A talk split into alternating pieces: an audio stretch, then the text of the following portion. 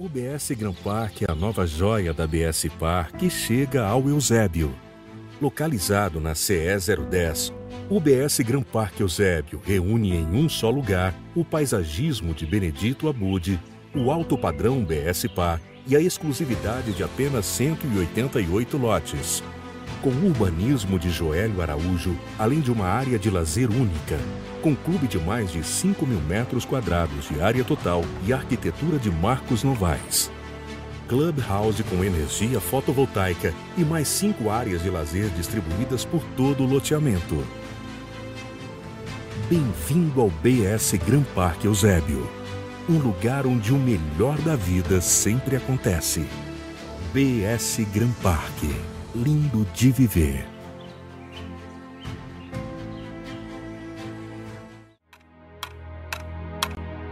A cada segundo, infinitas possibilidades, desafios, conexões.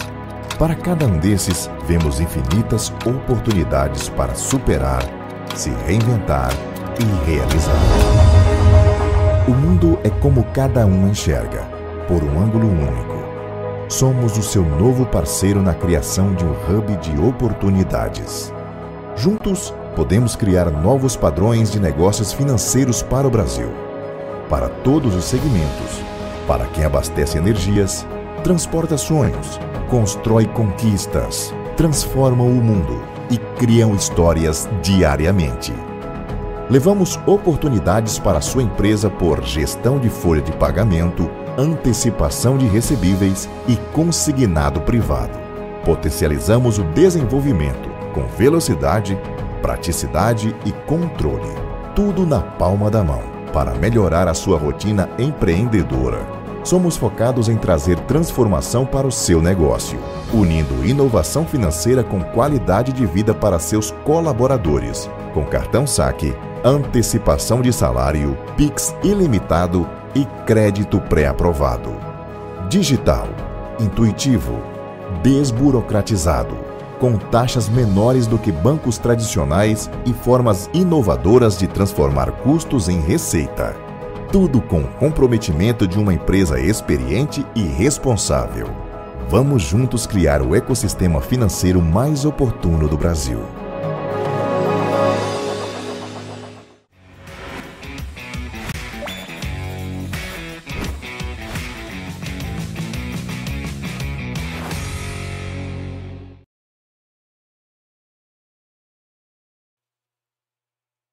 Olá, sejam bem-vindos a mais um episódio do Dei Valor Podcast, episódio de número 128. Para quem está chegando agora, já dando os recados de sempre se inscrever no canal. Infelizmente, 60% da nossa audiência não é inscrita no canal, então inscreva e nos ajude aí a dar relevância né, ao Dei Valor aí dentro do algoritmo do YouTube. Já dá o like também já dá o like, já compartilha, já encaminha aí para os amigos, né? Quem está assistindo aí ao vivo aí, o chat vai estar tá, tá aberto aí para vocês mandarem mensagens aí para o convidado, perguntas. Então, fiquem à vontade. Já ativa o sininho para vocês receberem as mensagens aí sempre que a gente entrar no ar, que sair algum corte nosso, vocês receberem o um recado. E também siga a gente lá no Spotify e no Instagram. No Instagram a gente divulga todos os cortes, né? Aliás, não todos os cortes, alguns cortes no Instagram. E a agenda sempre é divulgada dos convidados no Instagram para vocês também acompanharem, tá? E no Spotify nós disponibilizamos sempre no dia seguinte, né? O episódio na íntegra lá no Spotify para quem gosta de ouvir aí praticando atividade física ou viajando, tá? Então também fica aí esse recado aí para vocês. Então, já deixa o like, já compartilha e já se inscreve aí para ajudar o Dei Valor Podcast. E também já deixando os recados, né? Quem quiser ser patrocinador do Valor Podcast, entrar em contato com a gente pelo direct, tá? Entre em contato. Quem quiser doar para o Dei Valor, tem um Pix aí na descrição do vídeo, um QR Code na tela de vocês também, tá? Então qualquer doação será muito bem-vinda aí para ajudar no Dei Valor Podcast. E também agradecer aqui o nosso time aqui, o Juan, a Larissa também, que faz aqui o Dei Valor. E lembrando aqui né, do Dei Valor, a produção aqui da Dei Valor Produções, os nossos apoiadores sociais aqui, as entidades que nos ajudam, aliás, que a gente gosta de divulgar o trabalho delas, que já tiveram episódio com a gente, né? Obra Lumen, Pred, Fortaleza Azul, Associação Peter Pan, todos já tiveram episódio aqui com a gente, quem tiver interesse, só pesquisar aí na playlist aí da gente, dos episódios, que vocês vão conhecer um pouco mais das, da história dessas entidades aí que ajudam aqui a sociedade cearense aqui em muito.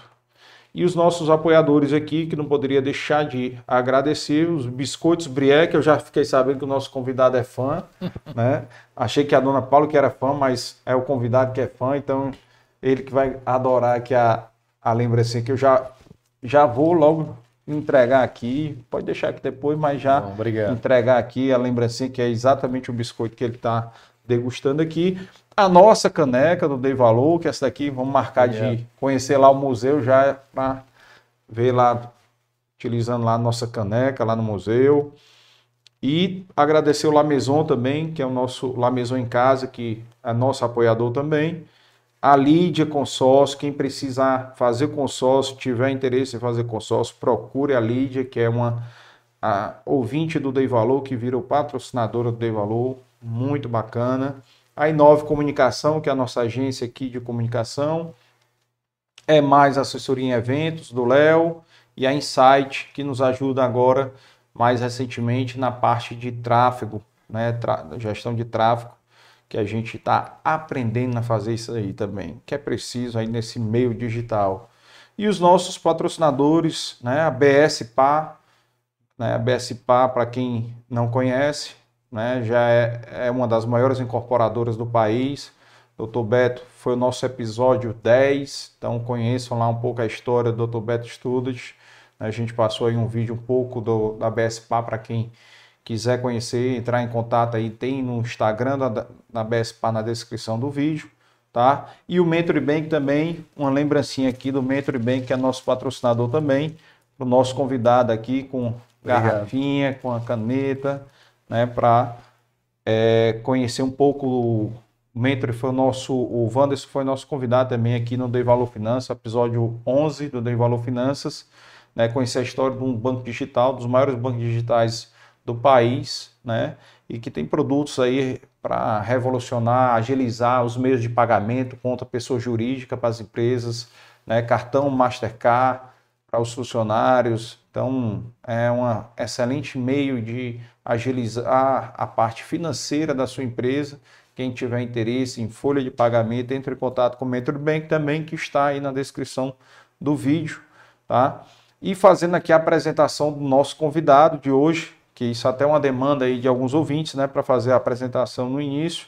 Né? O nosso convidado de hoje é empresário e também é um empreendedor social, que a gente vai conhecer bem mais a fundo aqui essa história dele, uma paixão né, pela fotografia, né, conheceu essa paixão até que contaminou o filho, não foi? Foi. Não sei se todos os três, mas não, não, o Rodrigo contaminou, é, não foi? O Rodrigo. É. Então, assim, é, assim, os outros devem gostar também, mas não como o Rodrigo. Mas legal conhecer um pouco mais dessa história aí. Fotografia é uma coisa que, que a gente pensa que não tem é, muito valor, mas o tempo ensina, né? O tempo claro. ensina aí que as fotografias de infância, é a memória da vida, né? memória, né? né? É, é, o que fica na vida, é a memória, né? É, exatamente. E, e, esse tempo digital que a gente vive, ninguém imprime mais foto, Não. né? Todo mundo é fotógrafo hoje. Né? É, todo mundo é fotógrafo. Todo mundo com o seu celular já é um fotógrafo, é. né? Então, estamos recebendo aqui hoje o Dr. Silvio Frota. Seja muito bem-vindo aqui ao De Valor. Muito obrigado. Vamos conhecer um pouquinho mais da sua história, né, de como é que nasceu aí toda essa parte empreendedora e de como é que nasceu essa paixão aí pela fotografia também. Mas antes a gente pede até para os convidados começar um pouquinho a cronologia de onde é que vem, onde é que nasceu, como é que foi a infância, né?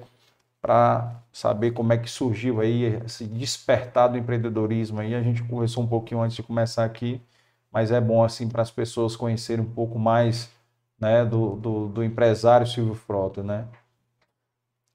É, boa noite. É, eu nasci em Fortaleza e tive uma infância muito boa. Eu era extremamente. Eu era hiperativo, né? Ah. Então você imagina que os pais sofreram, né? Foi brincadeira. E estudei no, no Colégio Cearense, estudei interno em Baturité, na época quem era danado ia para estudar em Baturité, interno, né? Pai teve o convidado aqui já também ter para lá. É, estudei em Baturité, depois Colégio Cearense, o Cristos, o Colégio Cearense. É, depois é, é, tentei vestibular quatro vezes, não passei. Foi? E... Para quê? Para administração. Para administração? Foi. Na, na UFC? É, não, é na, o, na, na época eu não lembro. É. Eu acho que era UFC, né? UFC. Porque na época. E. Porque eu já trabalhava, né? Desde os 15, 16 anos eu já trabalhava, né?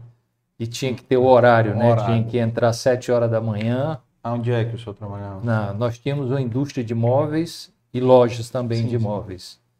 Que era o Móvel Jacira, né? Era a indústria grande que tinha de móveis. E desde os 15, dos 15 anos eu trabalhava com, com os meus pais.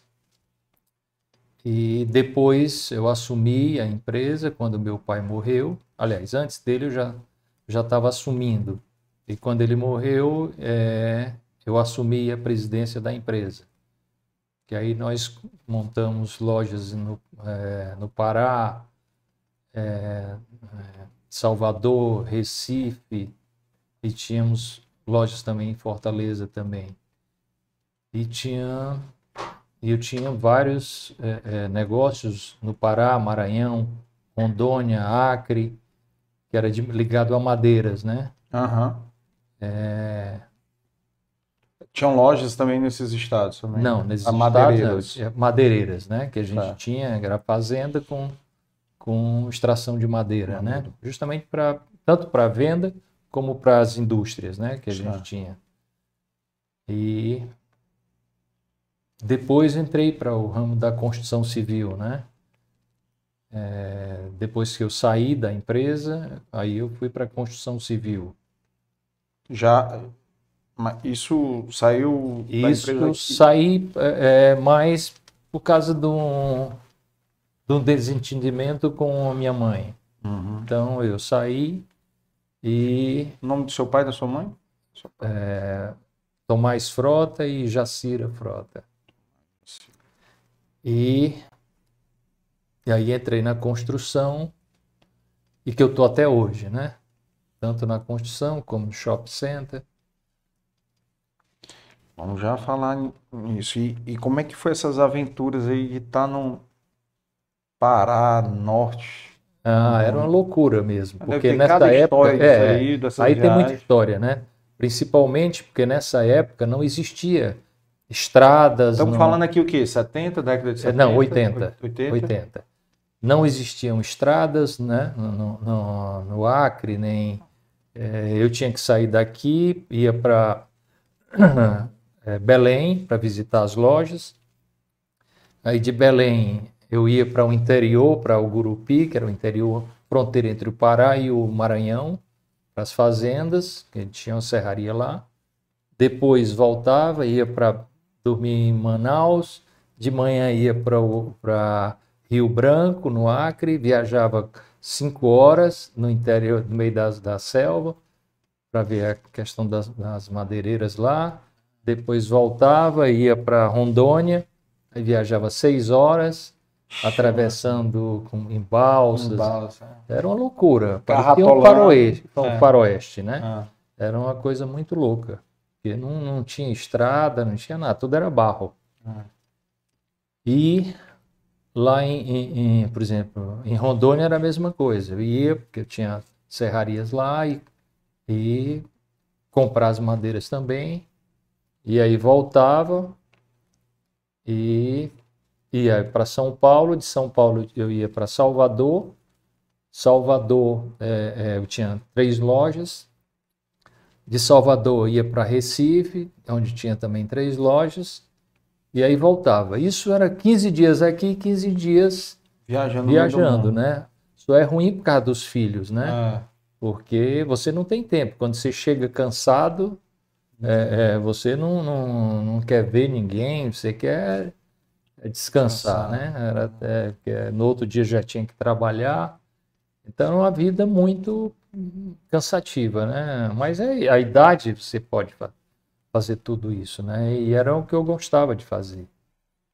E até que chegou em 92, acho que foi 92, 90, nos anos 90, foi que aí eu tive um desentendimento com minha mãe e me afastei das indústrias. Uhum. Né? Eu continuei é, sendo majoritário, mas me afastei para evitar um problema familiar, né? Tinha, o senhor tinha irmãos que trabalhavam também? Eu tinha uma irmã que uhum. trabalhava também. O outro irmão era muito mais novo. São, são, são, dois, três são três filhos. Duas irmãs? Uma irmã e um irmão. Uma irmã e um é. irmão. Como é o nome deles? É, Sandra e, e Márcio. Sandra e Márcio. E aí, quando eu comecei, quando eu larguei, eu comecei na construção, né? Uhum. E no mercado financeiro. Fiquei nas duas coisas, trabalhando. E... Já montou empresa própria? Já foi já, já, já. Aí eu tinha, continuei com minhas, a parte de madeira, né? Uhum. É, que eu Distribuía vendia para o Brasil inteiro uhum. e a parte de, de construção. E começou com o que na, na construção? Já prédios? Não, comecei com casas. Ah. Com casas e depois é, fomos para o Eusébio, aí começamos a construir casas, Condomínio. é, condomínios, essas coisas no Eusébio. Aí comecei a fazer prédios aqui em Fortaleza. A Simpex, né? A Simpex. Ah, e antes disso também, eu, eu tinha uma importadora de medicamentos. Eu era distribuidor de uhum. medicamentos. Hum. Eu importava da, do Japão é, dos Estados Unidos e, da, e, da, e de Israel. Aí durante muito tempo tive quando eu saí da parte de construção, da, da parte de madeireira, de, de madeira, da indústria de, de móveis, uhum. eu fui para com essa importadora também. Depois foi que eu entrei na construção. Aí teve a importadora, manteve junto com a Durante construção? muito tempo, não. Era ah, só a parte de importação e que era de medicamentos. E depois foi que eu entrei na, na construção. E o, os, clientes da importadora era farmácias ou era... Não, era, era hospitais. hospitais. Hospitais do, do Brasil inteiro. Ah. E aí fui para para construção. Quando eu comecei, quando eu comecei a sair da parte de importação, que eu tinha que viajar muito também, eu viajava muito para fora, né? É. Principalmente para os Estados Unidos. E os perrengues eram diferentes, né? Cada um perrengue diferente. um perrengue na Amazônia. Principalmente você trabalhar com, com o governo, né? É. Porque na parte de, de, de, medicamentos, a gente trabalhava muito com, com governo de estado, né? Com hum. hospitais de estado. É, então, sempre muito problemático, né? Hum. Ah, e era no Brasil inteiro.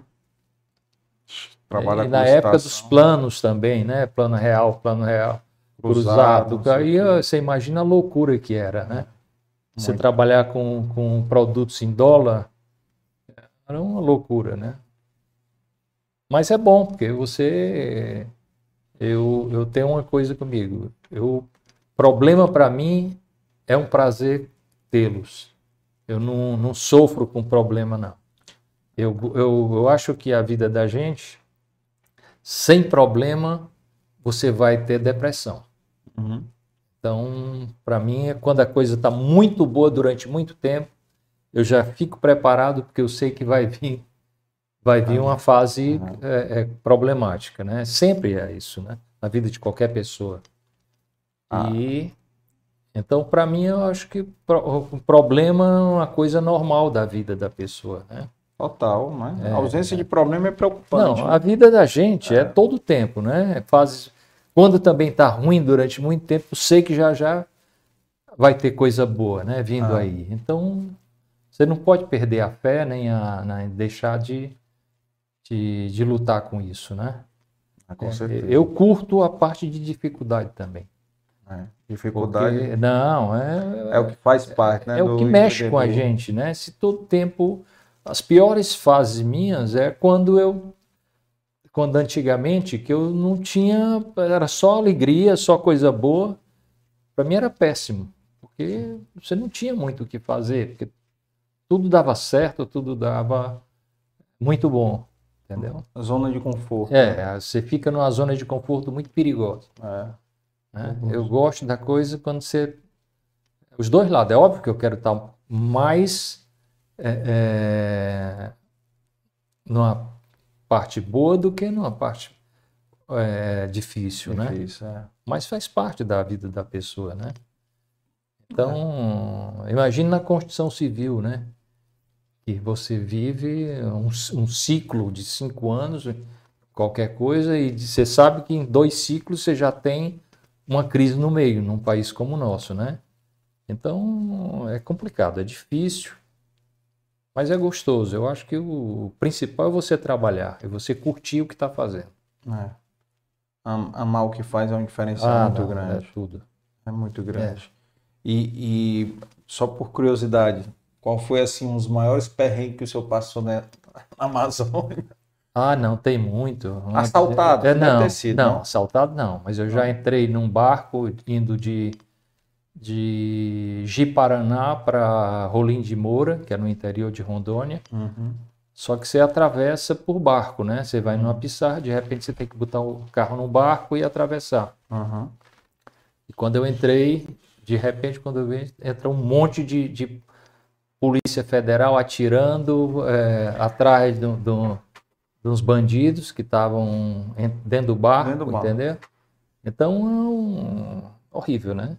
Turou uma Não, é loucura. Você imagina, gente, é. o, o, o, susto, o medo, né? Porque mesmo uh, uh, um, um, Rolim de Moura nessa época hum. era uma cidade que só tinha um, uma estrada bem larga, hum. que era tipo cowboy. As casas de madeira aqui de um lado e do outro, muito larga, e caminhão passando e a poeira no mundo. Hum, é, Velho oeste, banho total. que é bom, nada, né? Ah. Porque você não, não, não tem, você dorme em, em, em, casinha de madeira com outras pessoas. É loucura, o negócio não é fácil não. Mas aventura. É, viu? mas é, mas é muito gostoso. Né? Você aprende muito com isso. E principalmente que era no, no, na época do plano cruzado. Eu acho, eu acho que era plano cruzado. É um desses planos. A época de Sarney, que, é, cruzado é, era Sarney. Porque é, era um desses planos e tinha um problema. Porque no, nesses planos você não tinha o avião, você não conseguia, porque era tudo lotado. Era quando tinha lançado o plano, né? Uhum. Aí o boom, todo mundo estava com dinheiro, é. né? Porque a, a coisa mudou. mudou. Você vinha de uma inflação absurda, aí de repente você zera tudo, era uma loucura, né? É, é, e aí você tinha, como eu não podia marcar o, o avião, né? Eu chegava, só que eu tinha um macete já de como, é, é, quando eu chegava no aeroporto, eu tinha que chegar cedo para ser o primeiro da lista de espera. Entendeu? Ah, Sempre é isso. Eu tinha que chegar. Então, você são macetes que você vai aprendendo. Hoje eu passo cinco horas no aeroporto, para mim é besteira. Porque eu aprendi a, a o tempo é outro, o né? tempo, entendeu? Para estar dentro do aeroporto, para mim é besteira. Por quê? Porque eu já passei por isso muito mais tempo, né? Então era muito gostoso. É... é imagina a loucura, né? É um dia o povo reclama qualquer coisinha, né? Imagina aí. Eu também reclamo. Hoje é. eu não, não saio mais da minha casa se eu não tiver conforto. É. Não, não vou. Não, não, o Berrengue já passou ah, na Amazônia. Aí, tudo tem seu tempo. É. tudo tem seu tempo, né? É, é bonito, é gostoso, mas tudo no seu tempo, não é, é fácil. E também entrou na área de finanças, né? Era mais, era bolsa, né? É mais essa coisa, mas é uma coisa que não. não é, é, o que eu faço hoje do mesmo jeito, entendeu? Não uhum. é você ter uma empresa eh, financeira, não. Não, não Já é. tive uma empresa, mas. É, é factory. Factory, né? Hum. O mercado de factory foi, também teve um boom, né? É, teve uma época boa, né? Mas é, como qualquer negócio. Ah. Tem época boa, tem época ruim, né? É, hoje. É. Mas eu já acabei, isso aí eu já saí. Ah, e só está na construção Hoje civil. só no, em shopping e é. construção é. civil. Que o shopping tem. Que nós, teve... nós temos o Gran, o Gran Shopping, shopping na Messejana. Messejana e estamos construindo no Eusébio. Com, né? com dois sócios que já vieram aqui. É, com o Fernando é. e o e o, a Normatel, né? É. O Cláudio e o Bombinha. Né? Cláudio e o Bombinha, exatamente. É. Inclusive o, o. Que a gente inaugura agora em maio. Ah, em maio já? É, dia 25 Ixi. de maio. Em cima já, né? É. Que é um shopping grande, é um shopping de 31 mil de ABL. Tem é, cinema, né? Tem. São seis salas de cinemas. É, hoje nós estamos com 60% de, de, de ocupação que para a época atual é muita coisa, é. entendeu? O outro, o Grand Shopping, é, graças a Deus, está com 98% de. É, praticamente não tem vacância. Nós estamos com é, duas lojas de vacância, que é uma coisa irrisória. Num... Sorte, né? Uhum. Sorte e trabalho, né? Parceria, essas coisas. É. A administração do shopping é própria de vocês ou é. Tudo é nossa. Tudo é. vocês. É. Hum, terceirizado. Nós trouxemos uma equipe de São Paulo que hoje está com a gente há muitos anos. O... Quando foi que foi inaugurado o Gran Shop? O Gran Shop tem sete anos. Sete anos? É. Ele vai fazer sete anos esse ano.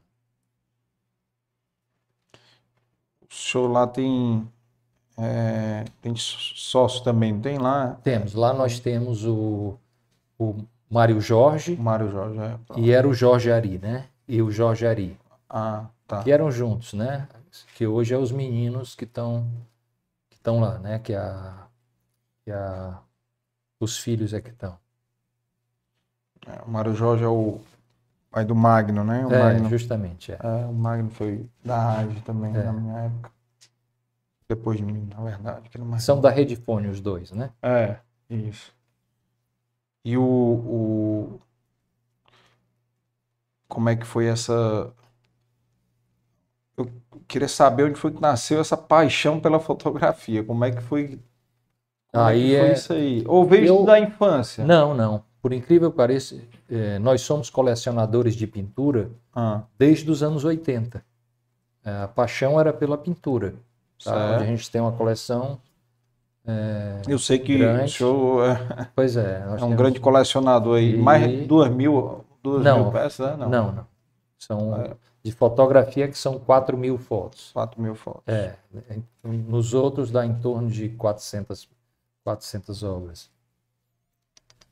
E em 2000 e 2009, hum. Era 2009, nós estávamos em Houston. Pior que eu não, hoje a data para mim é um negócio que eu, eu não nada sei a data aqui. Pois é, data para mim é terrível. Mas eu acho ah. que foi 2009. Ah. Nós estávamos em Houston, é, no Texas, quando a gente soube que tinha uma exposição do Steve McCurry, que era da Garota Afegã. E aí nós fomos ver a exposição. Quando a gente chegou lá, eu me apaixonei pela foto da garota afegã.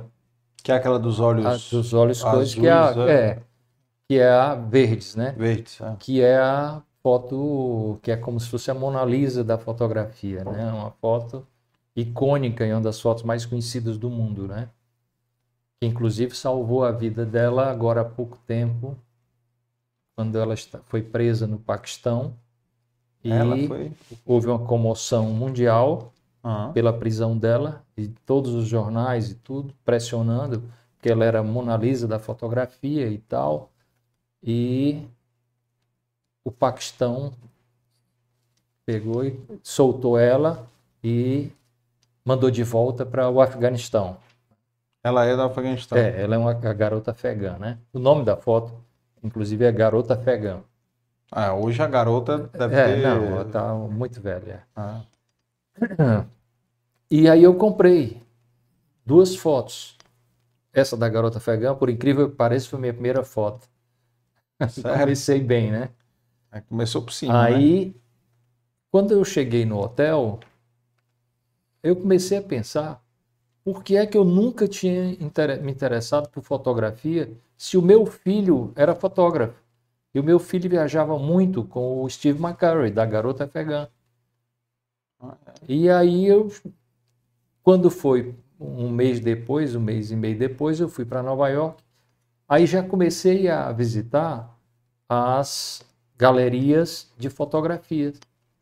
E comecei a frequentar leilões de fotografia, comecei a estudar fotografia, comecei a ler sobre isso e a paixão veio de uma forma muito forte, né? Que aí eu comecei a comprar, nós começamos a comprar foto numa velocidade muito grande, entendeu? E já tinham a coleção é arte, muito grande para a quantidade de tempo de coleção, Sim. entendeu? Mas é porque eu fiquei com medo de do preço das, das, das fotos subirem muito.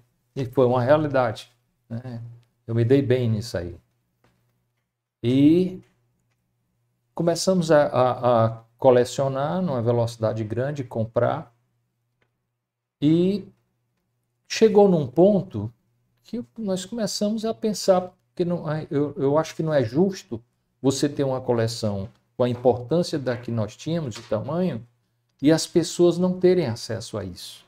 Porque nós tínhamos fotos, as fotos mais importantes do mundo nós temos. Uhum. Aí eu digo, não é justo a gente ter. Aí nós pensamos em, em fazer um espaço para gente, é, é, para as pessoas terem acesso.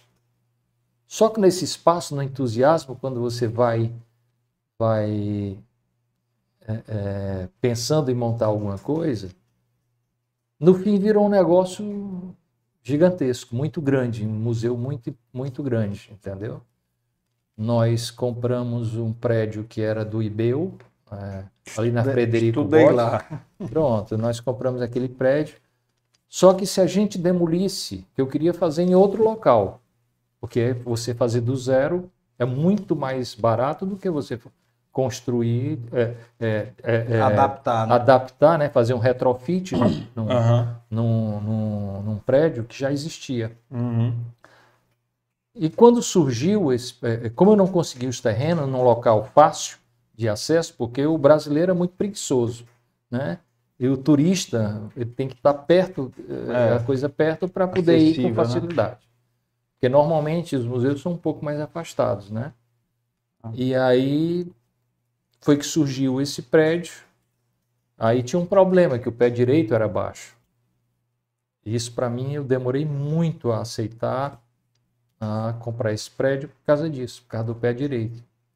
Mas pela localização, né, que está ali na zona gourmet de Fortaleza, é. É, nós acabamos comprando. Aí, aí nós não poderíamos demolir, porque se a gente demolisse, a gente não podia construir nem um terço do que o prédio que já existia. Então uhum. nós convidamos o Marcos Novaes para fazer um retrofit nele e o museu ficou muito bonito, entendeu? É um museu que é referência no Brasil inteiro hoje. E a coleção, uma coleção muito importante. Hoje essas 4 mil fotos estão lá. As 4 mil fotos estão dentro da, da, da, da reserva técnica que a gente tem. Certo. Mas não é lá. Agora nós compramos um prédio vizinho ao ao museu para fazer a reserva técnica lá colado no museu. Hum. Mas para a gente, desde o primeiro dia, é, o museu é apenas uma âncora do trabalho educacional que a gente faz, onde a gente trabalha por, por ano em torno de 70 mil crianças. Pra você ter uma ideia, teve em 2000 e 2018 nós trabalhamos com 98 mil crianças. O que é que é esse trabalho? Nós trabalhamos com cegos, nós trabalhamos com todos os cegos que nós trabalhamos, todos fotografam. Entendeu? A gente brinca dizendo todo foto, nós temos exposição do, do, do, dos, dos cegos, é, nós fazemos trabalhos com autistas e pessoas especiais, vários tipos de pessoas especiais. Trabalhamos com criança de 1 a 4 anos de idade. Aí você diz: o que é que você vai fazer dentro do museu com criança de 1 a 4 anos de idade? Isso tudo que eu estou falando são crianças carentes. Nós não trabalhamos com, com escolas particulares, nada. E aí a gente pega essas crianças, a gente reveste o piso do museu e começa a fazer brincadeiras, brincadeira, é, é, brincadeiras lúdicas, contação de histórias, é, é brincadeiras é, é, com massinhas. Mas qual é o intuito? É que a criança, desde nova, ela esteja dentro de um ambiente cultural. Que ele, aquilo, para mim, ele está gravado na, na, cabeça dessas crianças, entendeu? Uhum. E essas crianças que a gente trabalha esse ano, no próximo a gente continua, nós nunca largamos essas crianças. Só que nós vamos modificando os, os projetos, entendeu? Por exemplo, a gente traz por dia entre 200 a 250 crianças. Quem paga o ônibus, tudo, somos nós. Hum. É, nós trabalhamos é, é, é, dentro das, das escolas, onde a gente atende duas escolas pela manhã e duas escolas à tarde. É, que as nossas equipes vão para lá, quem paga o táxi, tudo somos nós, entendeu? Para a nossa equipe ir e, e o ônibus para essas crianças virem para cá. A gente trabalha, é, é, é, nós temos um museu itinerante, onde a gente, hoje, nós temos sete é, centros culturais em Fortaleza, que a gente é, faz uma itinerância, entendeu? É, tipo, tem uma exposição pequena. é, a gente tem a exposição e essas exposições dentro, a gente faz várias exposições, recortes da coleção, e a gente faz uma itinerância. Uhum. Hoje nós temos a SMEC, Escola de Magistratura, o Fórum, Tribunal de Justiça, Tribunal de Contas, todos têm centros culturais. É, é... Quem é mais, meu Deus? É... Maracanaú, é... Tribunal de Contas e agora está me fugindo. No interior do estado também tem? Nós trabalhamos esse ano, esse ano com 10 cidades do interior. Ah. Nós, nós traz, primeiro, a gente traz os professores dessas cidades do interior. A maioria nunca viu o mar. A gente oh, traz, é, leva eles para conhecer a cidade, conhecer o mar, entendeu? Aí nós ensinamos a nossa metodologia de trabalho. Depois a gente, a nossa equipe vai para o interior e faz o mesmo trabalho nessas cidades do interior, junto com os professores que foram treinados em Fortaleza. Entendeu? Bacana. Isso, hoje nós estamos atendendo 10 cidades. O ano passado foram 7 cidades do interior. Isso tudo não é. Não, quem, tudo, quem paga somos nós, não é o, o as prefeituras, não. Tá? Nós trabalhamos com, com orfanatos, que as pessoas nunca lembram dos orfanatos trabalhamos com asilos de idosos, é, é, trabalhamos dentro dos hospitais. É, há dois anos antes da pandemia, né? porque a pandemia para a gente foi um, um, problema muito sério, como para todo mundo. É, o, nós, nós trabalhávamos dentro dos hospitais do Apivida. Sim. E os outros hospitais em outros estados começaram a souberam da, da, do trabalho que a gente estava fazendo dentro dos hospitais e pediram para a gente é, levar para outros, levar outros estados. Aí nós mandamos as nossas equipes para Belém, Natal, Recife, Salvador e Feira de Santana. Entendeu? Bacana. É. E aí você diz, o que é qual o trabalho que você faz dentro dos hospitais? Nós trabalhamos dentro das emergências e da parte oncológica é, já são trabalhos diferentes. Trabalho que eu faço dentro dos hospitais, dentro do, do, dos colégios, a gente no primeiro ano a gente ensina o princípio da fotografia, que é, são as pinhole, que é o princípio é, é, da fotografia. Depois a gente, a gente ensina eles a fabricar a maquinazinha, a pinhole. Depois a gente, é, ele fotografa o dia a dia deles depois a gente ensina a revelar, depois a gente faz uma exposição deles dentro da comunidade e no fim do ano a gente faz uma exposição deles dentro do museu. No começo eram 200, 300, aí era fácil. Hoje são milhares. É. Aí o que é que acontece? Hoje a gente coloca duas televisões que fica passando essas fotos. Agora, a alegria de você ver essas crianças, são milhares de crianças, elas olhando as fotos que eles fizeram, uhum. o nome dele, porque a gente coloca nas colunas do museu o nome de todos que participaram do projeto. Uhum. Entendeu? Então, a alegria deles é uma coisa contagiante. Nós trabalhamos dentro das unidades correcionais, masculina e feminina, que é um trabalho complicadíssimo, né? Total. É. Por exemplo, no, é, você vê que tudo que você faz, o retorno vem. É, nós estávamos entregando um, um, os certificados da, da, da para essas pessoas que trabalhavam, dessas crianças que trabalhavam, que fizeram o trabalho com a gente lá dentro, uhum. nas unidades correcionais, dentro do museu. E é, é, um diretor que estava no meu lado me chamou para me subir no palco, lá no museu, nós temos um novo auditório. E aí o, o, o diretor virou para mim, Silvio, eu não sei se você sabe que várias crianças, depois que saíram daqui da, das unidades correcionais, voltaram para o museu, para visitar o museu e abraçar os monitores que trabalharam com eles. Entendeu? Na hora eu fiquei todo arrepiado, porque aí você vê que se você dá alguma coisa, o retorno vem. Uhum. Porque uma criança dessa jamais ele entraria dentro de um museu. É. Um, era uma coisa impensável. Total. Né? Mas na hora que você dá esse espaço para eles, entendeu? Aquilo abre e eles têm coragem de entrar dentro do museu. Mostra é a mesma coisa o que a gente faz dentro das escolas públicas, entendeu? Que a gente traz essas crianças é, é, e o trabalho que a gente faz dentro das escolas. Uhum. A gente traz eles para dentro do museu para eles quebrarem aquele estigma de que você não, que eles não têm acesso a isso, uhum. entendeu? Por quê? Porque são é, crianças que não têm essa oportunidade, né? Principalmente porque é, a cultura no nosso país, infelizmente, é, não dá voto. Né? De jeito então, nenhum. não tem dinheiro para isso. Agora, graças a Deus, é, é, inaugurou mais dois equipamentos fantásticos aqui em Fortaleza, que é o, o, o Estação das Artes uhum. né, e a Pinacoteca e o MIS, né, que são dois equipamentos fantásticos. É, pelo menos aqui no Ceará, como a educação, a cultura também está tendo um, um pouco de, de, de, de lembrança, né? As pessoas estão lembrando um pouco disso, né? De cuidarem.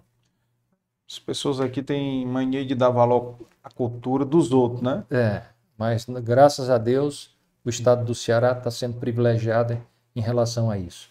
Nós fazemos exposições de três em três meses, nós trazemos gente do Brasil e do exterior para fazer exposição aqui. Nós fazemos palestras semanalmente com pessoas do Brasil e do exterior. Nós é, é, é agora, de dois em dois anos, a gente muda, porque nós temos dois andares que são de coleção permanente, e um de exposição permanente e uma de exposição temporária, que é essa que a gente faz. Se você chegar qualquer dia no museu, sempre está acontecendo alguma coisa, entendeu? É, é, sempre tem alguma coisa que a gente está fazendo. Oficinas, a gente faz oficinas semanalmente. Você vê, a gente tenta fazer oficinas para juntar o pai com o filho, entendeu? É um hum. trabalho muito interessante e que tem funcionado. É, é, é, tanta coisa que o museu faz, entendeu? Hum. Que é experiência diferente essa. É, é um, um, um é muita coisa. É porque eu estou agora, é porque eu não estou lembrando agora da quantidade dos outros trabalhos que a gente faz no museu. Uhum. Me diga uma coisa, hoje vocês têm quantos é, funcionários lá no, no museu? torno de 50 funcionários. É, Nós temos 21 educadores no museu. Do, dos 50, 21 são educadores. É. É pra não é brincadeira, é, principalmente não, 200, agora 200, que agora a gente passou por uma fase muito complicada, né? Quando a causa da, da, da, pandemia. da pandemia, né? Porque nós, tem, nós temos parceiros, entendeu? Nós temos parceiros que que representava um terço do, do nosso orçamento. Ah. Entendeu? Os outros dois terços nós bancamos. E agora na pandemia nós passamos três anos a gente bancando 100%. 100%. Que é uma loucura, o negócio. Lá, lá vocês é, se enquadram na lei de incentivo à cultura? É, é então consegue... nós temos as, as duas leis, principalmente que a gente trabalha com, com dentro de, de com crianças carentes, dentro das escolas, nós trabalhamos é, é, no interior. Então, nós temos tudo formado com crianças. Tudo que a gente faz é focado em pessoas carentes. É, é, não é, é lei Rouanet, não? É? Tem a lei Rouanet e a lei estadual, que é o Mecenas. Mecenas, é. é. Mecenas. Só que nesses três anos agora a gente ficou parado total, né? Primeiro que ninguém tinha como captar. Segundo, é, é, parou tudo, né? É, as próprias empresas estavam sem faturar, né? Então não Justamente. tinha imposto a, a, ah. a, recolher. É, é, uma coisa que, que é, eu, quando às vezes vou fazer uma palestra fora do estado, eu tenho batido muito numa coisa que me incomoda demais. É, eu, quando eu estou falando, eu não estou falando do Museu da Fotografia, estou falando da parte cultural em si. Por exemplo, é, fora o eixo Rio São Paulo, é, essas empresas vêm para o estado do, do vêm para os, os estados, digamos bancos, eles vêm para o estado, arrecadam um absurdo de impostos e as indústrias também, e vão gastar esse dinheiro e vão fazer essas leis no Rio ou São Paulo. Eu acho isso uma coisa absurda. É. E os outros estados do Brasil não têm direito a nada. Por quê? É uma coisa que, que me incomoda muito. Só isso. gasto nos projetos é, lá. Né? Às vezes mandam alguma coisa, uma micharia. Uhum. Entendeu? O Sul tem milhares de empresas, o Rio São Paulo uhum. tem milhares de empresas que já fazem esse tipo de trabalho. Uhum. Digamos os bancos, por que, é que eles não, não, uma parte do que eles arrecadam, eles não mandam para os outros estados? Ah. Eu não estou falando do Ceará, estou falando de todos os estados todos. do Brasil, tirando o Rio e São Paulo. É. é uma coisa que eu tenho batido muito, sabe? Quando eu é, é, faço uma entrevista fora do estado, principalmente Rio e São Paulo, eu falo muito isso. Entendeu? Que é uma coisa que me incomoda muito. Ele deve ficar pé da vida com o senhor, não, né? Porque querem não, dinheiro lá, né? Por incrível que pareça, não. eles não. A, a, quem está assistindo, pelo contrário, fica realmente incomodado, entendeu? Porque nós precisamos disso. Nós, quando eu digo, é o resto do Brasil. Imagina o Nordeste, o Norte e o Nordeste, entendeu? Que precisa de cultura, entendeu? É. E esse dinheiro não vem para cá. Ele, eles arrecadam aqui. Daqui e mandam o dinheiro lá para a sede lá em lá, São Paulo, sede, Rio. Que é quem uhum. controla uh, uh, os orçamentos né, uhum. de marketing deles. Então uhum. tudo vai para lá. E aqui fica todo mundo relegado, né? É verdade. Então é complicado isso. É uma Mas, coisa que me incomoda muito isso. É. Mas também, eu não sei, aqui tentando ser advogado do diabo aqui, era. Será que também não tem uma carência de projetos bacanas não, também? Tem muitos. Não? Tem, tem muitos? muitos? projetos. Aqui tem muitos projetos, né? E não é, eu não estou falando do Ceará. Uhum. Eu estou falando do resto Nordeste, do Brasil. Brasil. O Brasil inteiro tem projetos. É, com certeza. É porque que a gente, quando a gente olha, você está olhando para o um, um nosso museu.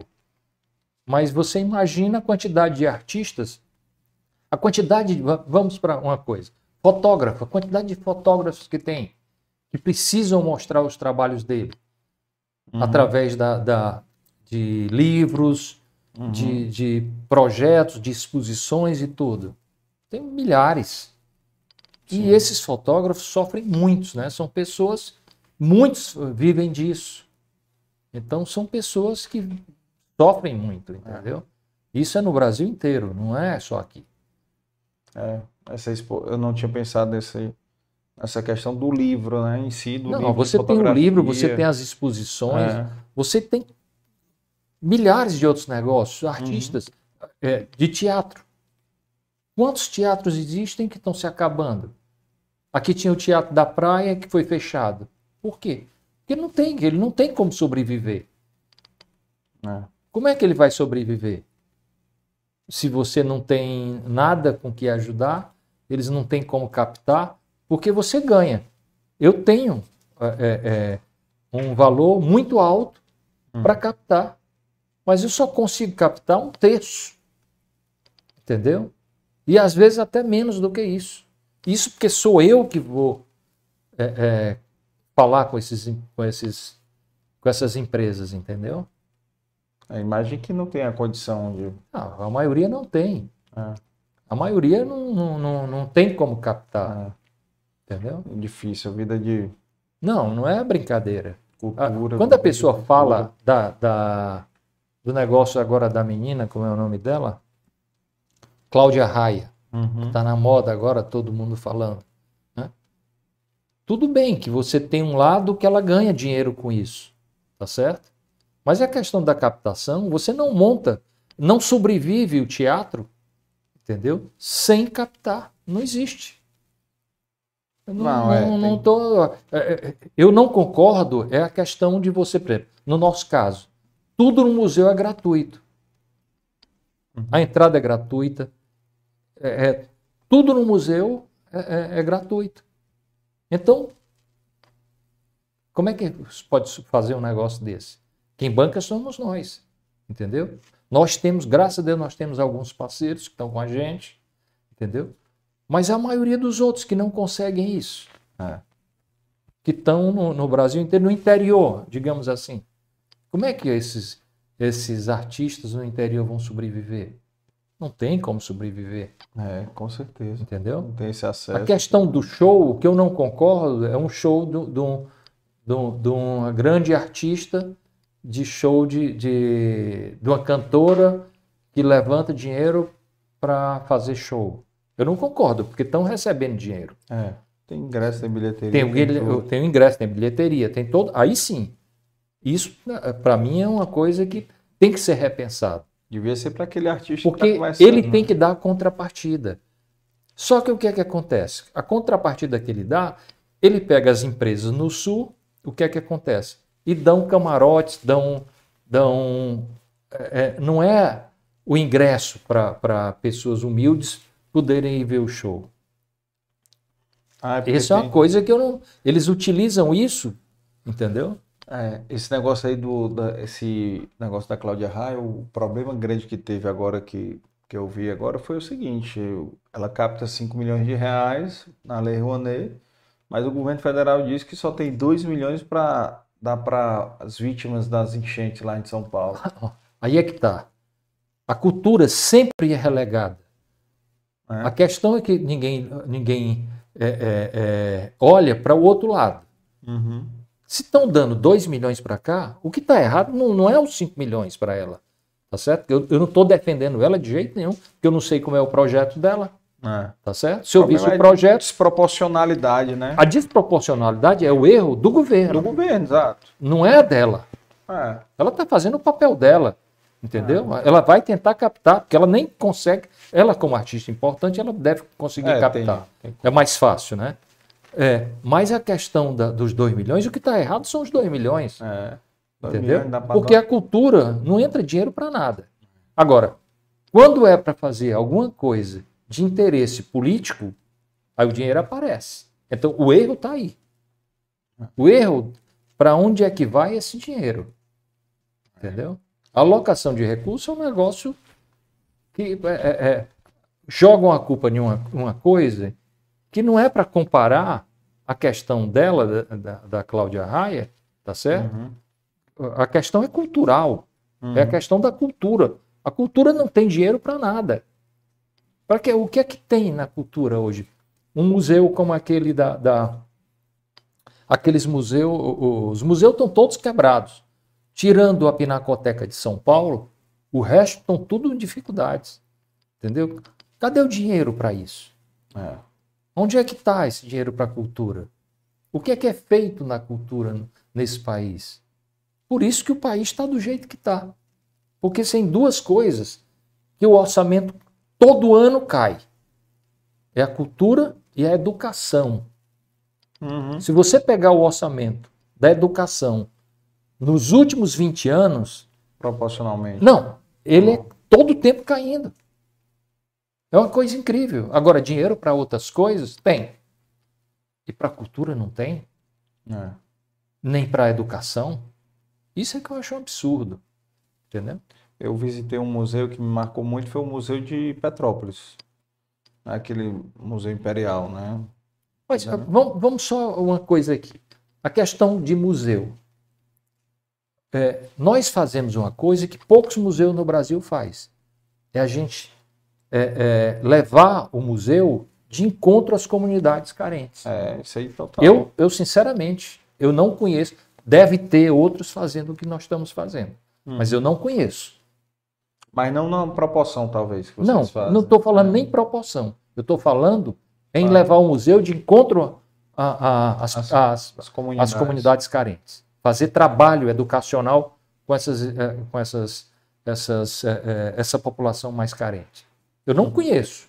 Alguns levam os colégios é, é, para os museus. Aí eles fazem um trabalho lá dentro. Uhum. Tá certo? Mas, é, é, por que é que esses museus também não mandam ônibus para pegar essas crianças? Eles levam pouca gente, por quê? Porque eles não têm recurso. As prefeituras não levam, o governo, a, as escolas estaduais não levam para dentro do museu. Levam poucos. Uma vez ou outra que levam isso aí. É. Tá certo? Mas um tamanho como São Paulo. Por que é que, você diz, por que é que esse museu não vai de encontro a essas populações carentes? Não vão porque não tem dinheiro. E olha que eles cobram ingresso caro. E olha que eles têm um, um volume de, de, de, de público alto. Mas o orçamento é baixo e cada dia cai mais.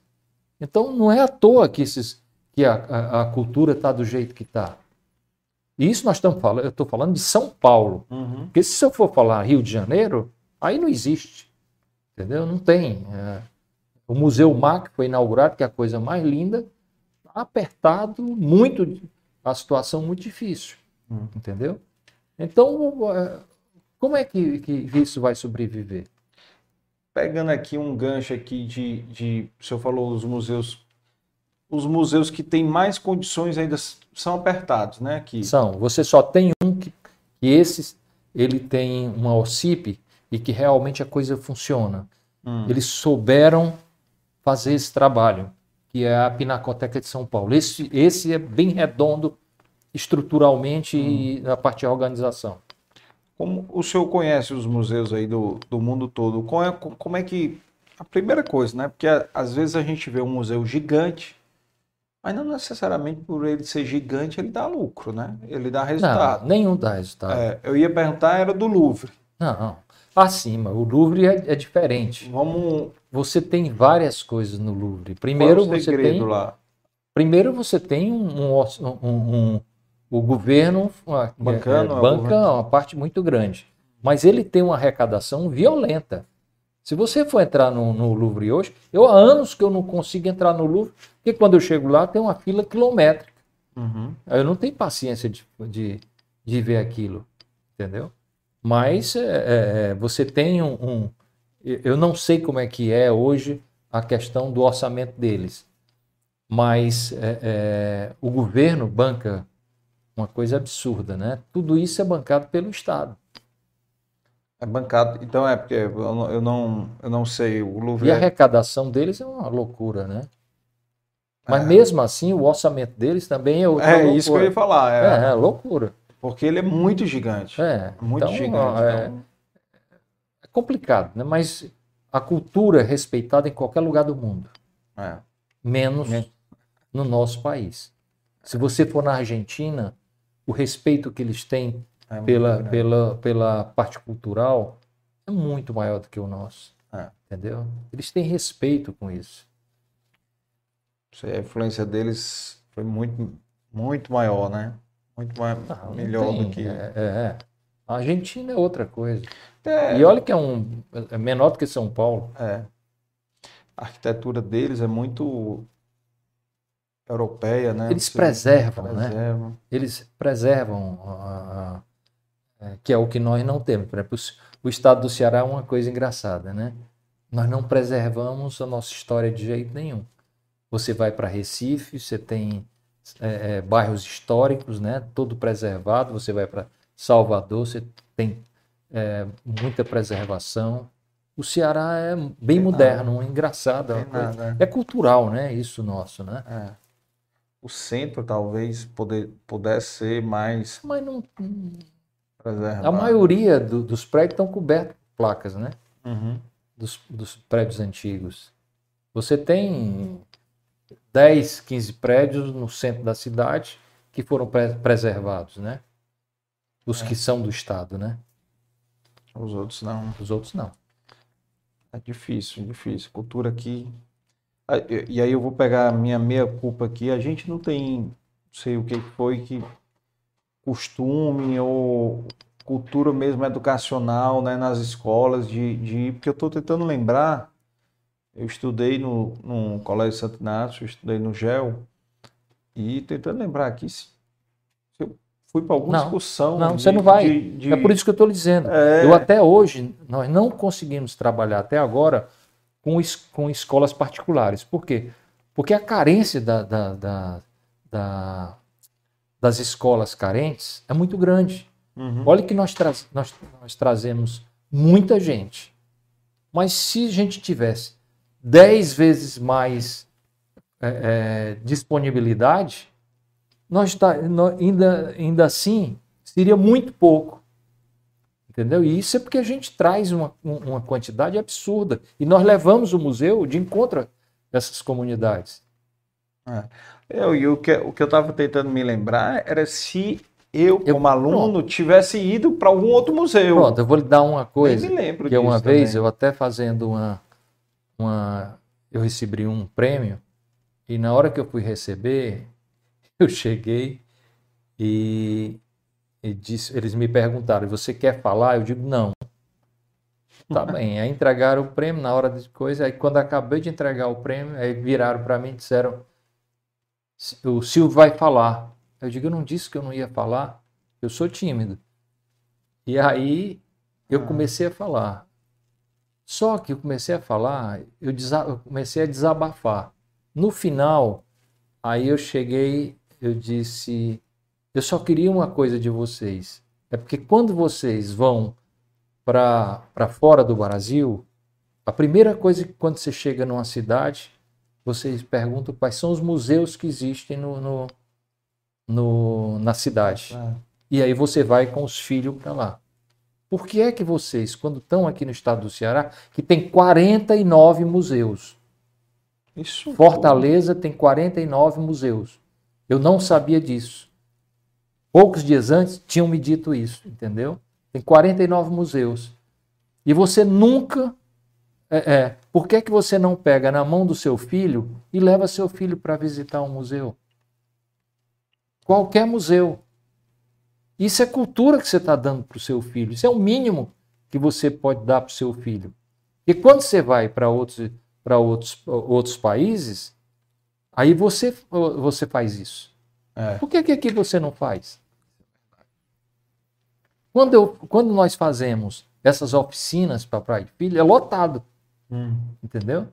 Porque é uma oficina e o pai está sem ter o que fazer e vai com o filho lá.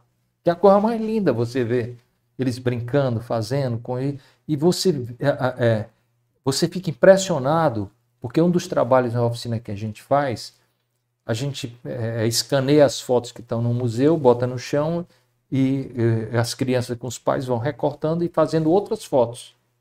Daquelas fotos, eles vão juntando e montando e fazendo outras fotos. Se você vê o nível da, da, do trabalho que surgem dessas, dessas crianças, é um negócio assustador, é um negócio fantástico, da inteligência dessas crianças.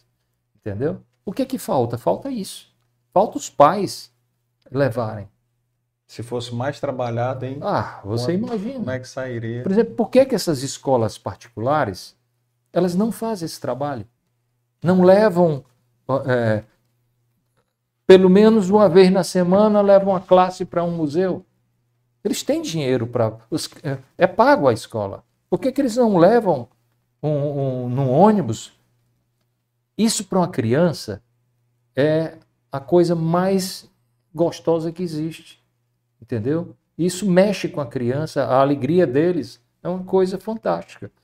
É, é, eu só me lembro no dia que, no primeiro mês do, do, do, quando a gente inaugurou o museu, a prefeitura mandava os ônibus com as crianças para o museu, dessas escolas carentes.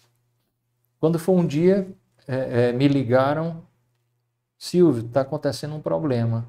As crianças estão esperando e a prefeitura não, não mandou o ônibus. Hum. Eu digo, como é que é? Eu digo, a partir de hoje eu não quero mais saber de ônibus de ninguém, nem do Estado, nem da, da prefeitura. Nós vamos bancar todos os ônibus. Foi por isso que nós tivemos que fazer isso. Querer fazer, óbvio que eu não queria, porque é um absurdo. Você imagina, você cinco, seis ônibus por dia que a gente paga. Entendeu? Os cabos mandaram no primeiro mês ah. só para sair bem na foto. Você está entendendo? É. Não é isso. Eu, eu entendo que, os, que a prefeitura e o governo têm suas carências também. Isso eu entendo perfeitamente. Mas é, tá que, é que nem a, questão da Cláudia Raia que a gente falou aqui, né? A prioridade. Claro. Tá gastando dinheiro com besteira, podendo estar tá proporcionando isso para as crianças. É porque é, é, é, muito abacaxi que tem dentro de um governo desse. Né? Uhum. Né? Eu acho que é, é, é, quem tinha que pensar é quem está na frente da parte cultural. Mas aí quando você volta, você volta para o mesmo problema. Eles não têm dinheiro para bancar isso. É que não é prioridade. As, as, pastas que têm menor orçamento, né? Justamente. Então, é, aquilo é um ciclo vicioso. É. Entendeu? Então, é, é, o que eu estou falando aqui não é do, do, do, do Museu da Fotografia. Eu estou falando aqui de qualquer um dos museus. Há dois anos atrás, o, como é o nosso grande equipamento aqui, o, o Dragão do Mar, Dragão do Mar estava caindo dos pedaços. Se você fosse naquela passarela lá vermelha, estava totalmente enferrujado. Entendeu? Hum. As paredes caindo pedaço e tudo. Uhum. Entendeu? Então, o que me preocupa é isso. É cadê o dinheiro para se manter isso? É. Cadê? E ali pra é cultura. grande a estrutura. É. Claro. É. Eu estou preocupado com mais os dois equipamentos que foram inaugurados, que são maravilhosos. Entendeu? Mas como é que vai manter? Construir é a coisa mais fácil que existe. É. É. Agora, manter é outra história. É mais manter barato, não é brincadeira. Entendeu? É. Então, é, no nosso caso, é muita paixão. Graças a Deus que nem um filho meu virou e disse: pô, papai, estão gastando muito. Hum. Que pergunta dissesse isso, eu ia parar para pensar. Então, nós não pensamos. Se a gente for pensar, você não faz. É. Porque é um negócio muito louco. São é, cifras gigantescas, entendeu? É. Então, não é, não, é, não é fácil. Mas nós, graças a Deus, a gente, a gente tem uma paixão. Entendeu? E, e o, o, o doutor Cláudio tá, gente tá assistindo a gente aqui, viu? Dizendo aqui, ó, os prédios da Casa Pio, quando a gente falou aqui, falou aqui do, do, das obras do centro da cidade, né? Botou aqui. É, realmente lá, assim, no centro da cidade eu lembro muito a minha infância, por quê? Porque a mamãe trabalhava no Banco Nordeste, né? Então eu ia com ela lá. E aí um prédio que eu lembro que é o prédio que ela começou a trabalhar foi o prédio São Luís, né? É, o São Luís, Ali o Cine tem... Diogo. É, o, o prédio mais lindo que existia em Fortaleza foi demolido. Eu não estou falando nem do, do, do, do palácio do, do, do, da Pierrina, não, ali na, hum. na Santos Dumont, não. Era o Cine Majestic. O Cine Majestic né? era uma coisa fantástica. Entendeu? Onde é que ele ficava? Ele ficava vizi, onde, é, vizinho São Luís. Hum. É, ficava o Majestic, o Samburá, o Samburá não, o Cine Moderno, que era lindo também, entendeu? Uhum. Era todos vizinhos ali, é onde é hoje a Casa de Variedades ali, sei, onde sei. tinha a Casa de Variedades. Uhum. Hoje eu acho que é uma Riachuelo, se eu não estou enganado, ou é a, a Marisa, Marisa, eu acho. É, Marisa, Marisa. é naqueles prédios ali, vizinho ao São Luís. Na, na, quando você passa o São Luís, ali ficava o Majestic. Se você pegar uma fotografia, você vai ver. Dentro era a coisa mais linda. Entendeu? Tudo de ferro, arte deco, um negócio maravilhoso. Ele pegou fogo duas vezes. Né? Quando foi na segunda vez, aí não reconstruíram mais. Demoliram. Aí foi demolido. Que era um prédio magnífico. Esse negócio do, do, do, de prédios, né, que não são conservados também, por exemplo, a Santos Dumont era de várias casas, né? É. Mas aí, Tem é- praticamente aí, nenhuma. É, o problema um- todo é porque é, é, qual é o incentivo que você tem De conservar. de conservar, tá certo? Eu não sei como é em, Salvo, em, em Recife, que tem a Casa Amarela, que são casas magníficas, Sim. entendeu? E tudo preservado. Eu não sei como é que eles fazem para isso, tá? É. Mas aqui não, aqui nós não temos essa tradição. Aqui tem uma conhecidíssima, que, a, que, eu, que pela última vez que eu vi, estava acabada também, que era a Casa dos Portugueses, né? Casa do Português, né? É a na, casa do português. na, na João Pessoa. Na João Pessoa, é. Pois é, aquela casa é uma arquitetura diferente, né? Uma É, mas bem... não- ali não tem ali não tem nada com nada. Aquela É, casa do é meio- português é um negócio muito trash, né? Não, É, não aquilo tem, não tem ali não tem arquitetura nenhuma não tem arquitetura, mas é uma casa, que Histórica. histórica, é, né? é histórica. É uma, ca- é uma casa que tem um, um valor histórico, Histórico na cidade na e cidade. naquela região em si, entendeu? É, o, bar do, do, É, do avião, Do avião. entendeu? Então você tem um monte de, de, de coisas que você. A, a própria ali na, na Praia de Iracema, que agora está preservada, né? Várias casas a prefeitura está tá, tá preservando. Tombando lá. É, A Praia de Iracema é um, é um caso ali era linda, aquelas É. casas eram uh, fantásticas. que tem a casa lá do, do, do Estoril, né? Que é a É. casa mais simbólica Ah, o- né, é, de o lá. prédio do Estoril, Praia do o Estoril. próprio Náutico, né? É. Que estavam querendo demolir. né? Demolir não, eu acho que era só uma parte que queriam construir, uma parte, parte, de trás, né? mas a parte da, da frente ali ficava preservada, né? É. Acho que era a parte do ginásio atrás, alguma coisa assim. É, mas o valor cultural é muito A complicado. casa, a casa do Barão de Camusim, que ainda existe, está preservada, Sim. entendeu? As, Acho que virou um a museu. caixa não? d'água, é, hoje é um, Foi, um, foi é um uma centro casa cultural, é um centro cultural, é um Foi centro ca- cultural é. hoje.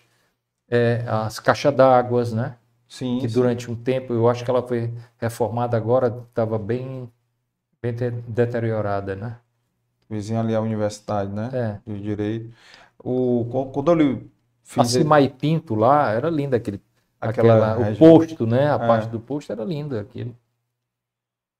É, a gente não conserva mesmo, né? Não, a João Pessoa, a Avenida da Universidade, tinha um monte de casas bonitas, né? Interessante, que podia ter sido preservada, né?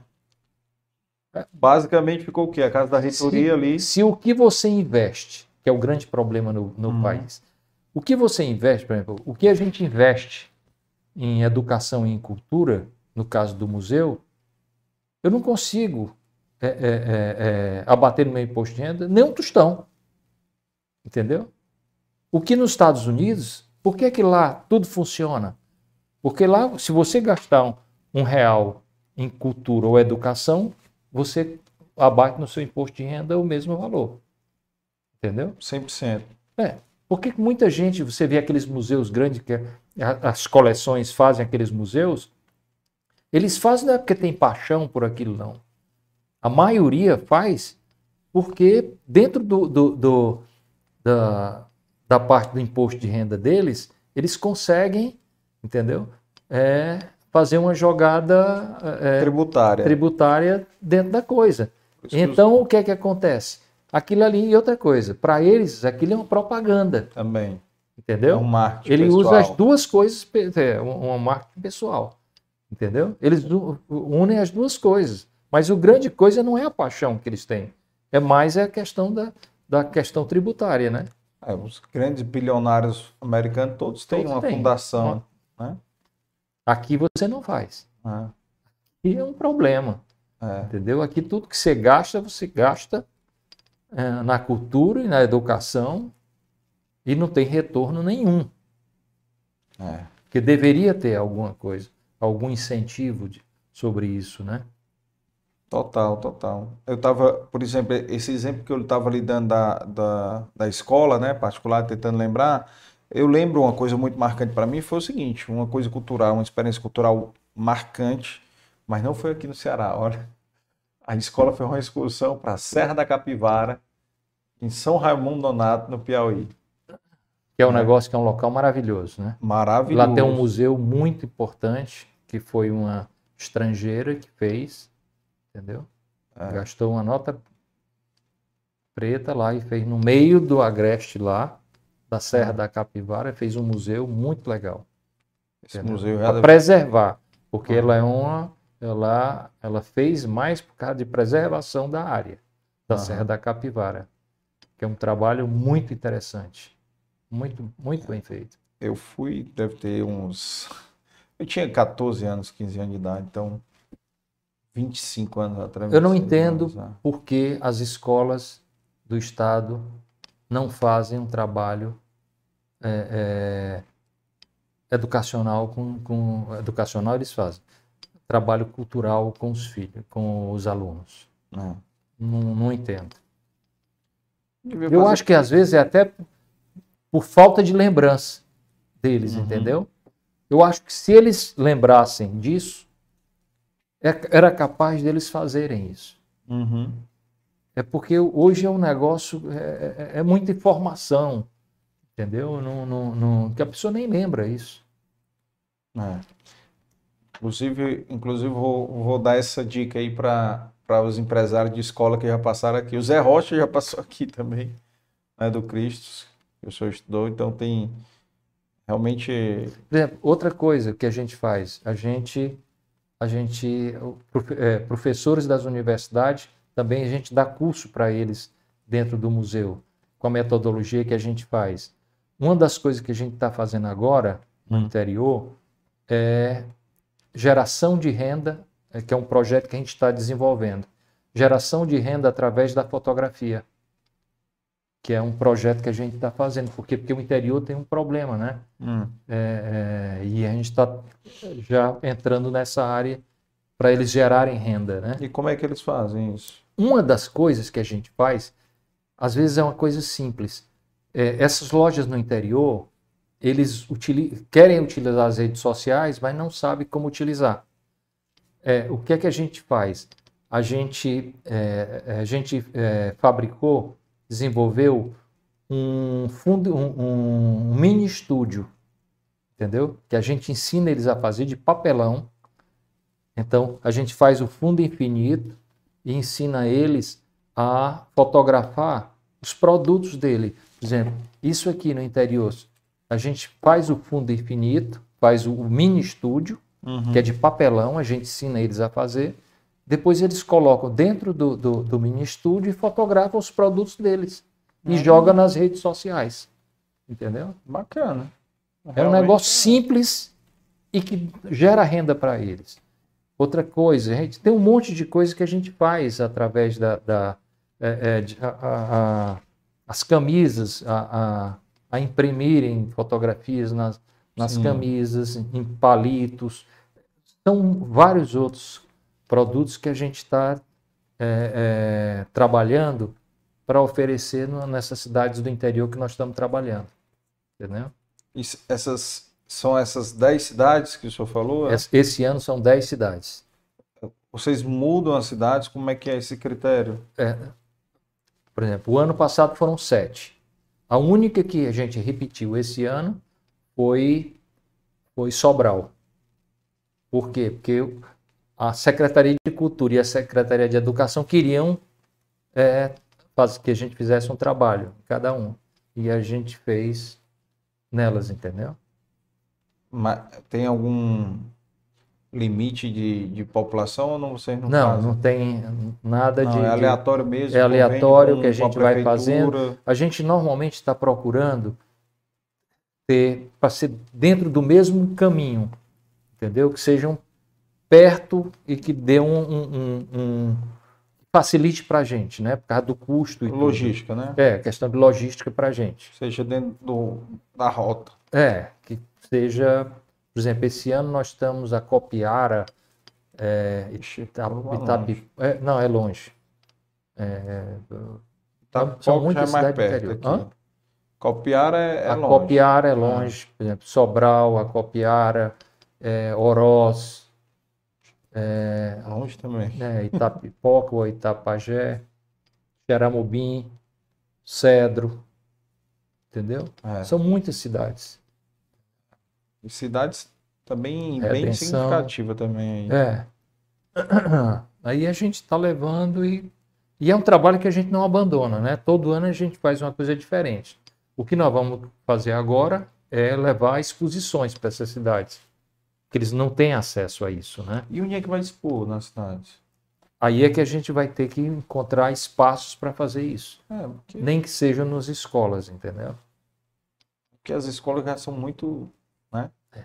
pequenas. Só se for aquelas escolas profissionalizantes, né? Que é, é o governo uma... tem. Nós estamos, inclusive, fazendo um trabalho agora com escolas profissionalizantes. O Instituto do Ceará teve com a gente hum. e agora eles vão vão começar que é Federal? Escola, é, aquelas escolas técnicas, IFCE. né? É, pronto, isso aí.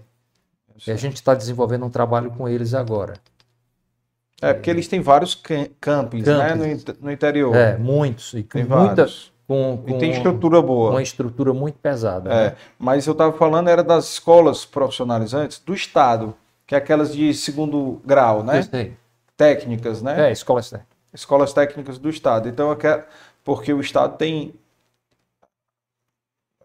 acho que foi no último governo, nos últimos dois governos, o governo Camilo, eles abriram bastante escola dessa. Começou, eu não sei qual foi, mas eu sei que eles abriram muitas escolas dessas que são estruturas é. grandes, com auditórios, sabe? Então, assim, são estruturas. Eu sei porque eu já visitei algumas. Então, falando. Então, porque... é um trabalho que a gente está é. todo tempo. É...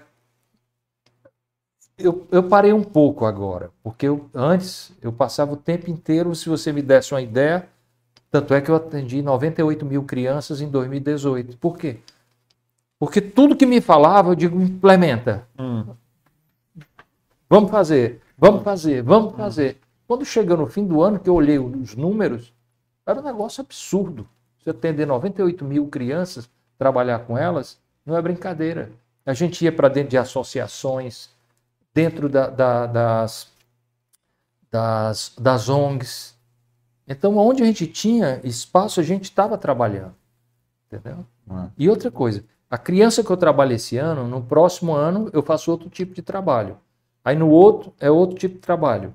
No primeiro é pinhole, no segundo com é, cybershot, no terceiro uma, é, é, uhum. profissional. Então nós não largamos essas crianças, por quê? E também dentro do museu, trazer para quê? Para elas não perderem esse estímulo de estarem uhum. dentro de um ambiente cultural. Porque se você abandona, faz uma vez e não, não faz no próximo ano, o que é que acontece? Tudo aquilo que você fez está perdido. Uhum. Né? É a mesma coisa do, do, a gente trabalhar dentro do, do, dos hospitais. Quando a gente foi fazer um trabalho dentro dos hospitais do Apivida, eles chegaram e disseram, uh, Silvio, é, é, primeiro, eles não sabiam que a gente estava, o tamanho que a gente estava fazendo. Uma diretora de marketing chegou me chamou para conversar. Ela disse, Silvio, acho que a coisa não está funcionando, não. Eu disse, como é? Eu digo, acho que você não está sabendo, não. Nós estamos trabalhando é, dentro da, da, da emergência. Ela, como assim? Aí que eu fui mostrar o trabalho que a gente estava hum. fazendo da emergência, ela tomou um susto. Disse, por que, é que ninguém nunca não me falou isso? Nós nunca conseguimos fazer um trabalho dentro das emergências, que era o grande abacaxi nosso. Aí eu mostrei para ela o trabalho que a gente estava fazendo, ela tomou um susto. Porque você, quando pega as crianças, que você chega dentro de uma emergência, a criança chega estressada, né? Porque está dentro do hospital, porque vai para um médico, vai tomar uma injeção, uhum. entendeu? Aí o que é que a gente faz? A gente faz umas brincadeiras com eles, a gente leva é, é, é, birôs, a gente leva mesas, a gente leva o piso revestido, e aí começa a fazer brincadeiras, porque como eu não posso fazer levar químicos para dentro do hospital, nem para a parte da oncológica, uhum. tá certo? Eu tenho que fazer o quê? Contação de história, nós vamos fazer brincadeiras lúdicas, nós vamos fazer é, é, brincar com, uma, com outros tipos de coisas, de produtos, entendeu? Contação de histórias. Então são outras coisas que eu não posso utilizar e que eu utilizo dentro das, da, das escolas particulares ou das escolas públicas. É. E, e, interessante mais, viu? Fazer esse trabalho. Eu estava pensando aqui o que que como é que faz para divulgar mais aqui esse trabalho? É, O problema é que a gente não não gosta de fazer propaganda de um negócio desse. Que eu acho que a gente está fazendo uma coisa por paixão. Uhum. É, nós estamos fazendo para a gente. Nós não estamos fazendo para ninguém. Graças a Deus que atinge muita gente. Entendeu? Mas a, a coisa é nossa, é uma paixão nossa. Essa... Por que, é que eu vou fazer propaganda do que nós estamos fazendo? Uhum. Não, não, eu não acho correto. Eu acho que quando você faz, você faz para você. Você faz porque você gosta, você faz por paixão. A gente podia ver aí, fazer uma, uma... O senhor fez algum trabalho lá no Peter Pan? Já. Já fez lá? Já. Peter Pan, a gente, rapaz, eu fiquei triste aqui é na episódio. Coisa, é. Eu fiquei triste porque uma das coisas que, que é, elas relataram foi a pandemia, né? Porque a pandemia atrasou muito o. Você vê como afetou a vida de todo mundo, né? A pandemia atrasou muito as crianças fazerem é, os exames é, preventivos, né? E aí, essas crianças, quando foram fazer, já era tarde demais. É um problema isso. Então, o câncer já estava metástase, é. então muitas crianças morreram porque não tiveram a condição de fazer o trabalho preventivo com o tempo né, necessário para poder fazer o tratamento e, e, ficar curada do câncer. É impressionante. E um trabalho desse na, na, emergência, com certeza você tira o foco da atenção daquele estresse. A, a, ideia nossa era essa, era tirar o foco do, do, do hospital. Né? Entendeu? Que as crianças porque como a gente só trabalha mais com crianças, entendeu? Nós fazemos trabalho com, com idosos, de asilos principalmente. A gente leva para o museu, entendeu? Antigamente, até, o, até antes da pandemia, não, até antes da pandemia, nós tínhamos um cinema de arte todo domingo lá no museu. Só que o cara que fazia, que era o, o Franzé, que era do Unibanco, do, do, do Cine Unibanco, ele morreu. Então aí nós paramos. É, mas era um trabalho, era interessante. Todo domingo tinha no museu o cinema de arte, todo domingo de manhã, e era lotado. E o público só da terceira idade. Era incrível a coisa. E a gente fazia o, o, o é, é, fazia o cinema. Uhum. Depois, quando acabava o filme, o cinema, o filme, quando acabava o filme, a gente tinha uma palestra para discutir sobre a fotografia do filme. Ah, é. Porque tudo que a gente faz está ligado à fotografia. Sim. Entendeu? Mesmo que a gente faça um trabalho diferente, mas a gente sempre está discutindo a fotografia. Interessante, interessante. E até. Então hoje, minha paixão é isso aí. Os outros negócios, meus filhos hoje é quem tocam. Entendeu? É, eles hoje é que é, é quem toca os negócios. Porque eu acho que você, você como pai, chega numa hora que você tem que delegar e tem que deixar eles estarem na frente do negócio para você ver se eles têm capacidade ou se eles realmente é, é, não têm, né? É. Você o... tem que ver enquanto você está vivo. Com certeza. E, o, a, e até perguntar agora, doutor Cláudio falando aqui, o seu Silvio também constrói cultura. é. Oi, doutor Cláudio, faltou aqui a, a, a colonial aqui, ó. Ah. Faltou a colonial aqui para ele tomar, viu? Depois mandar para ele tomar aqui. Vai que esse negócio da colonial foi o, o seu Luiz Girão, né, viu? Luizinho. É, e aí tomou, aí tomou uma garrafa, sei lá, metade da garrafa Tava turmando aqui, falando, se empolgando. No outro dia ele me liga, Casa Ernesto. Rapaz, é um grande contador de história. Demais, é, demais. Luizinho é... É. No outro dia ele era reclamando que eu embriaguei ele, ó. Tchau, o senhor que bebeu a garrafa tá na sua frente. É. O senhor virando aí. aí mas foi, foi muito legal. A história dele é história muita história, história vivida aqui do Ceará é muito impressionante. Não, ele tem, é, impressionante. É, ele é um contador de história, uma pessoa maravilhosa. Meu amigo de longas datas. É? É, de longas é. datas. É. Gente boa. Eu vou, vou mandar depois o seu episódio, mandar a foto para ele também lá. O, uma das coisas que eu ia perguntar também é como é que foi a, a pandemia no geral, né? Tanto o senhor já falou um pouco aí como é que foi, e também nos negócios, né? A construção civil afetou bastante também, né? Mas é. continua ainda aberto um pouco, não foi? Como a gente, a, a, gente é uma empresa que a gente se preocupa muito com caixa, uhum. entendeu? Com ter caixa. Eu acho que o segredo de qualquer negócio. Geração de caixa. Você tem que ter caixa. Por quê? Porque você está num país que de 5, 5 anos ou de 7, 7 anos você tem uma crise. Uma crise grande, né? Porque grande, não estou falando de crise. Crise, crise é o ano todo inteiro, todo ano. Mas você tem uma crise grande. É. Então, se você não tiver um negócio resiliente e com caixa, hum. você vai sofrer. Primeiro que o juro nosso é uma loucura, né? É. é você montar qualquer coisa hoje, é, o, o, cearense é porque ele nasceu para isso. Ele é um, um, um empresário é, resiliente, né? É o, é o judeu do, é, do, do, do Brasil. Judeu brasileiro. Não é brincadeira. Para você sobreviver, a questão da, da não estou falando da pandemia, porque a pandemia foi uma coisa totalmente. Todo mundo, né? É, aí nivelou todos no mesmo problema, né? Todos tiveram o mesmo problema. Uhum. Entendeu? Nossas empresas sofreram como todos, né? É. Mas graças a Deus que nós nós sempre procuramos é, é, estar com a liquidez bastante grande. É.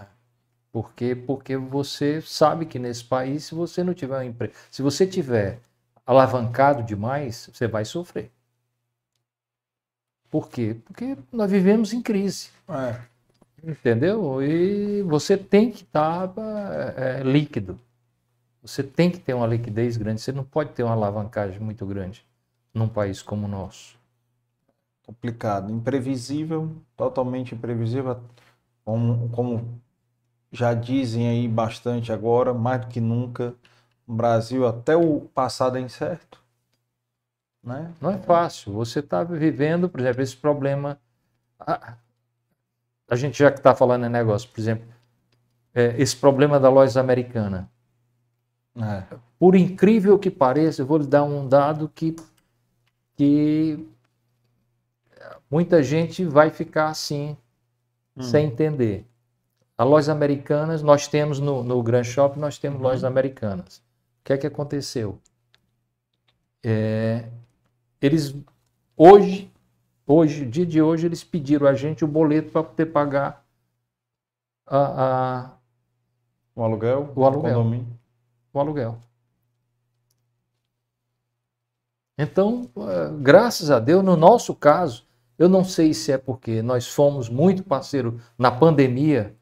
Por exemplo, hoje nós temos 98 a 99% de, de. Nós temos 1% ou, ou, ou 2% de vacância no, no nosso shopping. Por quê? Só tem uma explicação: é parceria. Na crise, na pandemia, tudo que, que eles precisaram nós fizemos, todos eles. Então é uma coisa que eu só vejo isso. Entendeu? Se a pessoa está apertado, se está passando por dificuldade, nós somos parceiros. Um exemplo de coisas que vocês fizeram para os lojistas. Ah, Quase todos. Nós Prorrogaram o... nós prorrogamos. Nós, se ele não podia pagar, nós não, não, não, não teve problema. Nós dividimos, às vezes, o que eles estavam devendo em vários meses. Eh, nós procuramos sempre é, é, solucionar os problemas deles. E uhum. quando eles tinham um problema, nós é, estávamos junto deles tentando resolver os problemas. Então eu acho que para você ter um, um, um, shopping, você tem que ser parceiro. Eu vejo muitos outros shoppings que não têm parceria, que são uhum. extremamente, agora eu faço muito, são extremamente profissionais, entendeu? No entanto, as empresas sofrem de uma maneira absurda. É, então você vê a rotatividade que tem de lojas nesses shoppings. No nosso nós não temos tanto. Entendeu? É, porque... Então, tudo é, eu acho que, que, que você tem que ter parceria, principalmente nas horas complicadas, né? Eu não sei se a gente pode fazer isso, porque a gente tem um, um, uma, uma, uma preocupação com caixa. Então, nessas, nessas, nessas horas, a gente é, consegue dividir isso com eles, entendeu? Com os nossos lojistas. Eu acho que é a preocupação que você tem que ter com seus parceiros. Parceria é isso. Sim. Eu, você tem que pensar no, nos seus parceiros, né? É, se você vai matar a galinha, como é que você vai ter ovo, né? É. Então, então nós, graças a Deus, nessa na pandemia nós não tivemos problemas com os nossos lojistas. Eles continuaram abertos, fazendo delivery, essas coisas? Como alguns, alguns... sim, alguns fizeram. Mas não podiam entrar o público dentro do museu, é, do, que... dentro do shopping. Dentro do shopping. É. Entendeu? O shopping ficou fechado, mas fora do shopping, é, é, os deliveries continuaram funcionando. funcionando. Dentro do shopping, né? Eles fabricavam dentro do shopping e uh, do lado de fora os ah. entregavam aos. A gente fez uma, uma uma, um, uma logística para esse tipo de coisa, é entendeu? Um drive-thru, né? Um... Quase isso. Ah, entendeu? Pessoa... Mas aí a coisa foi funcionando, mas só alguns puderam fazer isso, né? Outros não. Por exemplo, a, a, a, uma jogada que a Lojas Americanas fez. Eles mudaram o, o, o, a nomenclatura deles. Eles eram supermercados. Então eles podiam funcionar. Ah, Entendeu? Mudou o KINAI lá, né? É. Inseriu outro é. KINAI. E eles eram supermercados, então eles podiam funcionar. Ah, mas não com público, né? Com o público. Com, com público? Podia. Claro, porque eles supermercado. É? é? Então o público podia entrar no shopping. Podia entrar praia, a, a praia. americana. É. Que é no térreo, deve ser lá. Não, é no, não. no, no primeiro, é no primeiro piso. É. É. São coisas. São jogadas, né? Que é, tiveram que que nem loja de material de construção. Quem não tinha KNAI e vendia material, teve que colocar o KNAI para poder. É isso. É. Seu, seu amigo e sócio Bombinha ficou aberto o tempo todo. Então, é, é não, não, não... Nesse país você tem que jogar em todas as posições, né? Não é. tem. Que é essa a vantagem do brasileiro, né? É, quando que vai ele, que ele, fora tem é, muita vantagem, né? Ele realmente tá... ele é criativo, né? Ele é muito passar na casca do alho. É, ele sofre, mas sobrevive. Ele é muito resiliente. É. E me diga aí, assim, eu fiquei impressionado aí que o negócio do, da fotografia veio depois que o Rodrigo já era fotógrafo, né? É, né? O Rodrigo já, já, era fotógrafo. Eu já achei, eu, eu dei uma máquina. influência. Não, não, não, Eu dei uma máquina para ele, ele, eu não me lembro quantos anos ele tinha. Não sei se era 14, 15 hum. anos. E a partir dali ele começou a fotografar. Foi? Foi. E ele é louco, alucinado por fotografia. Hoje ele está menos, né? Porque por causa das empresas dele e tudo, não tem tempo, né? Uhum. Mas quando viaja, é louco, alucinado por fotografia. fotografia. Ah. Ele fotografa sempre. Bacana, bacana. E como é que está a vida de avô? Ah, é paixão, não tem nada igual, não. Eu Eita. brinco com os meus filhos dizendo que é muito melhor do que filho. Ah. O neto é muito melhor do que filho. É porque não tem a responsabilidade. Ah, tá né? Não tem isso. Você não brinca, você só faz brincar, né? É. Mas é um negócio chega dói, viu? Um negócio. Não tem coisa melhor. Francisco, o Ravi e o Antônio, né? É. O Ravi é o caçula, não é isso? Ou é o, o Antônio? Antônio, o Antônio é, o é que é o caçula, tem um mês e meio. Ah, é o é. filho do Rodrigo, né? É. Rapaz, é bom. É, isso aí eu, eu noto pelos meus e os meus sobrinhos, né? Que são tratados diferente que a gente era, né? Então, é. é, que os, os netos podem quase tudo, né? Já os filhos sofriam um pouquinho mais. Mas é, é isso mesmo, é isso mesmo. E me diga uma coisa, qual foi assim, um, um momento da, da sua vida, né, da, da carreira, o momento mais difícil da carreira profissional e o momento mais difícil da vida pessoal? Da vida pessoal, o sequestro da minha mulher, né? Esse para mim foi um momento é, terrível. Para mim não, não, Foi em 90 e... 92. 92. É, é, não é brincadeira não. É um negócio que eu não... Foram 28 dias que ela passou sequestrada. Então, não é fácil. Hum. Na carreira profissional foi a, a, a saída da, da, das minhas empresas por causa da minha mãe, né? Uma discussão com minha mãe. Para não brigar com família, eu preferi me afastar, mesmo sendo majoritário da empresa. Foi. E o presidente da empresa. Para mim, a família está tá em primeiro lugar. A empresa ainda levava o nome dela, né? Pois é. é. Porque aí eu já tinha, já eram duas indústrias, né? Uma era ah. minha. Uma eu já tinha, tudo era meu. Certo. E a outra que era sociedade. É. Essa essa indústria que era sua é, funcionava aqui ou era fora? Não, era tudo aqui.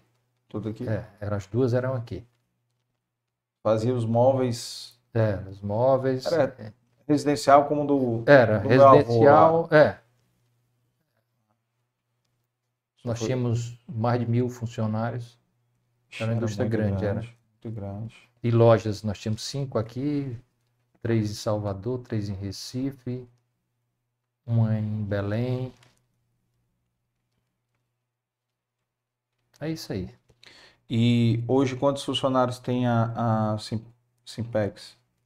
A Simpex hoje ah. nós estamos é, terminando duas obras e eu vou, eu estou desativando, parando ela, uhum. entendeu?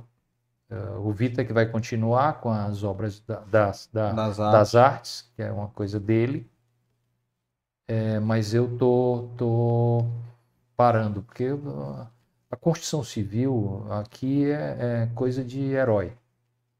Uhum. É, eu prefiro é, é, por que é que eu vou fazer um investimento numa coisa que o retorno é muito complicado, é muito difícil. E as margens hoje, é muito melhor você ter um negócio, é, você está aplicando, do que você está investindo num negócio que você não consegue remunerar, que a margem é muito baixa. Uhum. Basta você ver o seguinte: Dia desse eu estava conversando com uns amigos, que também eram construtores, inclusive o, Cláudio Brasil estava também, e o, e o Fernando. Trazer ele aqui, eu até falei pro, Bombinha. pro bom, Bombinha, ele rapaz, acho difícil tu trazer ele aqui. rapaz, vou pois é. tentar. É. é.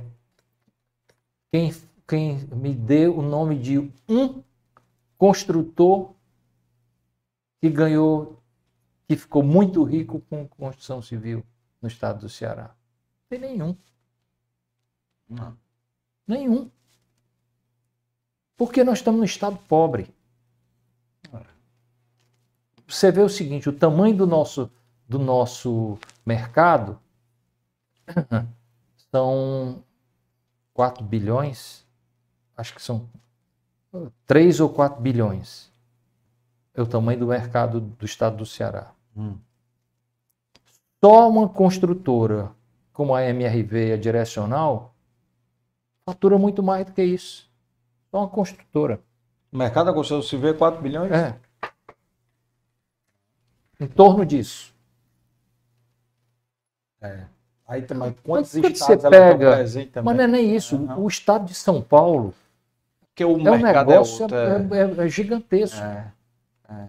E outra coisa, você tem mercado para todo mundo. Aqui é um problema.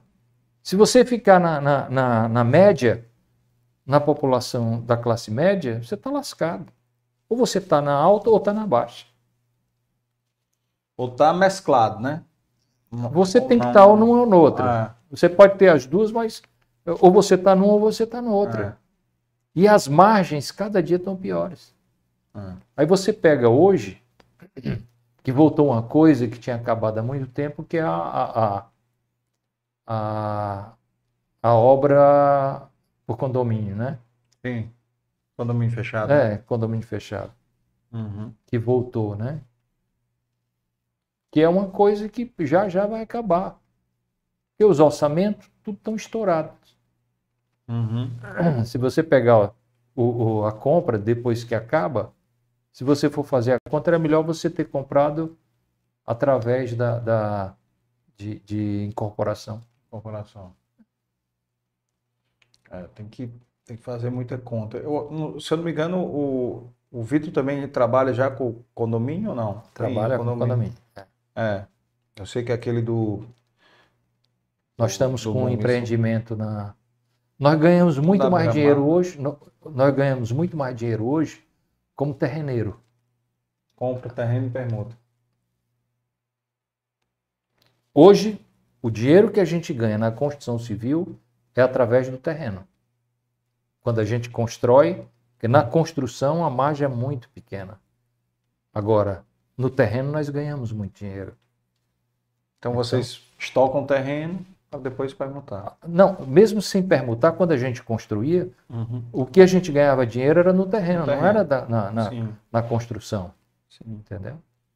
A margem é A margem é muito, muito apertada. Uhum. E com um juro desse, brincadeira. É. Um juro de 13, 15%, tem coisa melhor. Melhor você ficar calado.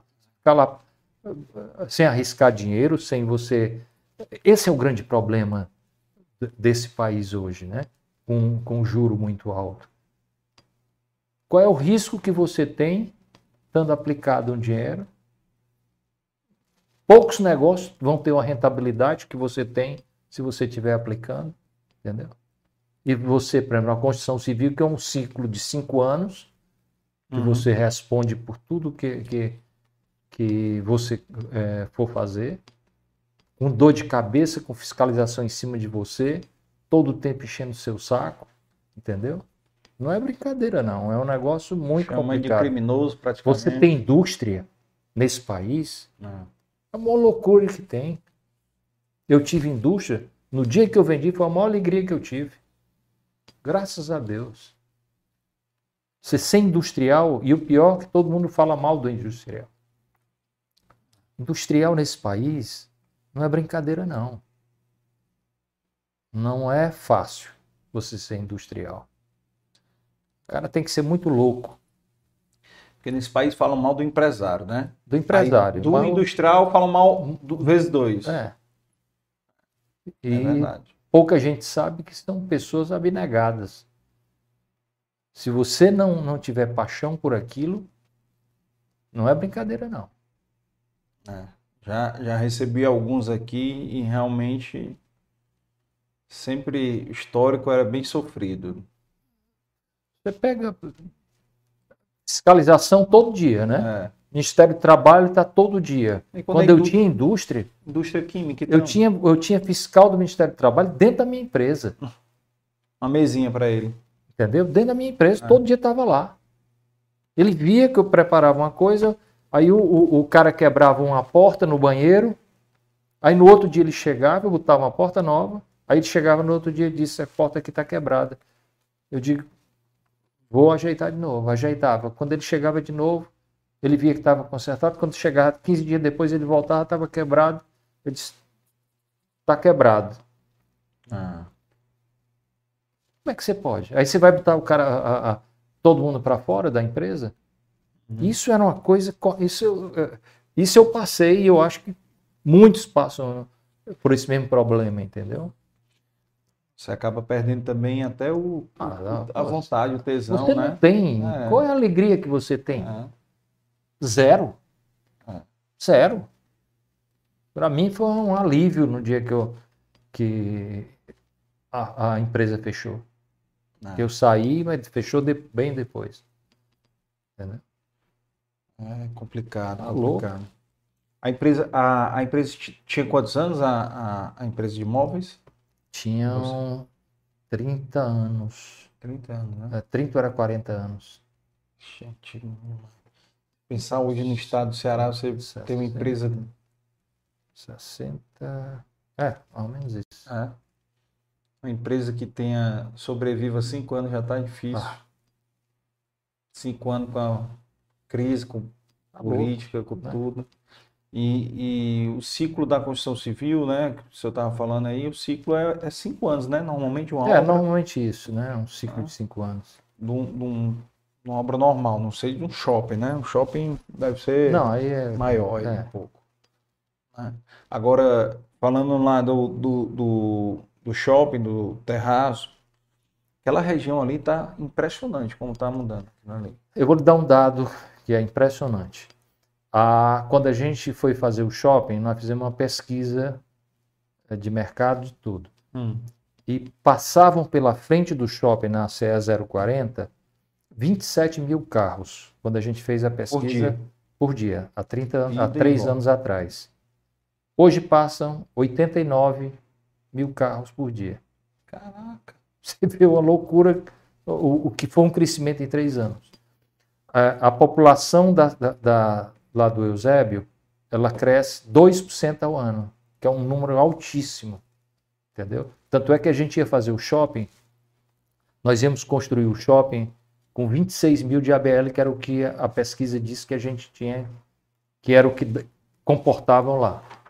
Nós resolvemos fazer logo com 31 mil de ABL.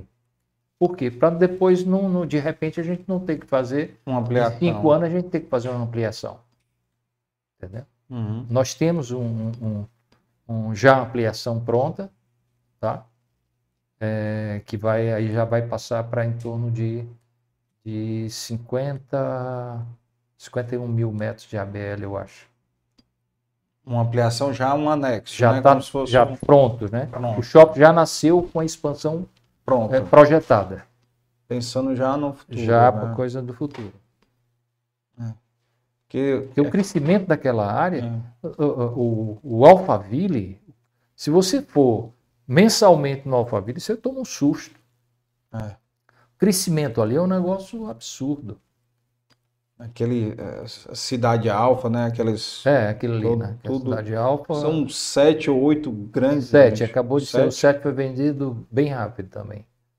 E o, a construção, né? Todo tempo não para de jeito. Construindo. Nenhum. É. E ali tem um monte de outros loteamentos que está sendo uhum. feito agora. Inclusive, é, tem dois, um do, do, do Beto, né, na CE 010, que tinha um, praticamente não tinha trânsito, hoje está com trânsito já, uhum. crescendo muito rápido o trânsito. Aquela avenida ali foi é. excelente. Então, é, é, o Beto está fazendo um condomínio lá e, e colado tem um do, da Montenegro também. Os dois estão Aquilo ali vai. Na hora que o do Beto e e da Montenegro estiver pronto, aquilo ali vai explodir. E ainda vai ter o, o da Diagonal, né? No, no Fernando Serino. É, né? mas ali são casas, né? Casas, né? Dentro do condomínio que já existe do, do, é. do Fernando. É. Que é casas de, de mau padrão, né? É. Mas também vai ter trânsito. E o trânsito das obras, né? Muito trânsito também. Ali eu acho que aquela avenida ali, a CE 040, já até é pequena. Não, ela já está. Por isso é que, a, que a, a CE 010 está crescendo muito. Entendeu? Por causa disso. Desvio. É. Porque todo mundo vai por ela, né? Porque é bem mais rápido. É, tem que já pensar nessas obras, né? De, de desvio e de tudo mais. É, é isso aí. Oh, que bom, que bom. É, queria agradecer demais aqui a presença do senhor, foi ótimo aqui, né? Ótimo aí Espero que daqui a 20 anos o Francisco, o Ravi e o Antônio, né? E, e, mais, né? Porque o Francisco é o, é o, é o mais, mais, velho, velho né? É, tá com o quê? Um ano e meio. Um ano e meio. O Ravi, seis meses, é isso? É. E, e um mês e meio o Antônio. Antônio. Então, ainda tem mais neto aí para vir ainda aí. Então, tem daqui a 20 anos aí assistir um pouco aí o que que e o avô já está dizendo que podem tudo na casa dele, né? Podem até dirigir Com o carro, certeza. né? Dirigir o carro, carro antigo lá, né? É. Eita, menino, aqui dali vai, vai dar história, viu? Quando tiverem 15 anos, começando a aprender a dirigir, 18 anos, tirando a carteira, vão pedir para sair com as namoradas. Quero ver se o avô vai Vai negar ou vai aceitar, né? Se fosse os meninos, negaria, com certeza. Ah, não tem dúvida. Se fosse o, o Vitor, Rodrigo ou o Tomás, não, eles é. com certeza não iam poder. Os três, de jeito nenhum. é, mandar um abraço para dona Paula também, né? Que com certeza aí está assistindo aí e vai chegar em casa, acho que só vai chegar a embalagem do biscoito, né? É, Bria é muito bom. e agradecer demais, agradecer, lembrando pessoal que se inscrevam no canal, dê, dê o, deixem um like do vídeo também, compartilhem, sigam a gente lá no Spotify, todos os episódios, 120 episódios, 127 episódios anteriores o Juan fez a somatória hoje de quantas horas nós já fizemos de podcast. Deu quanto, Juan?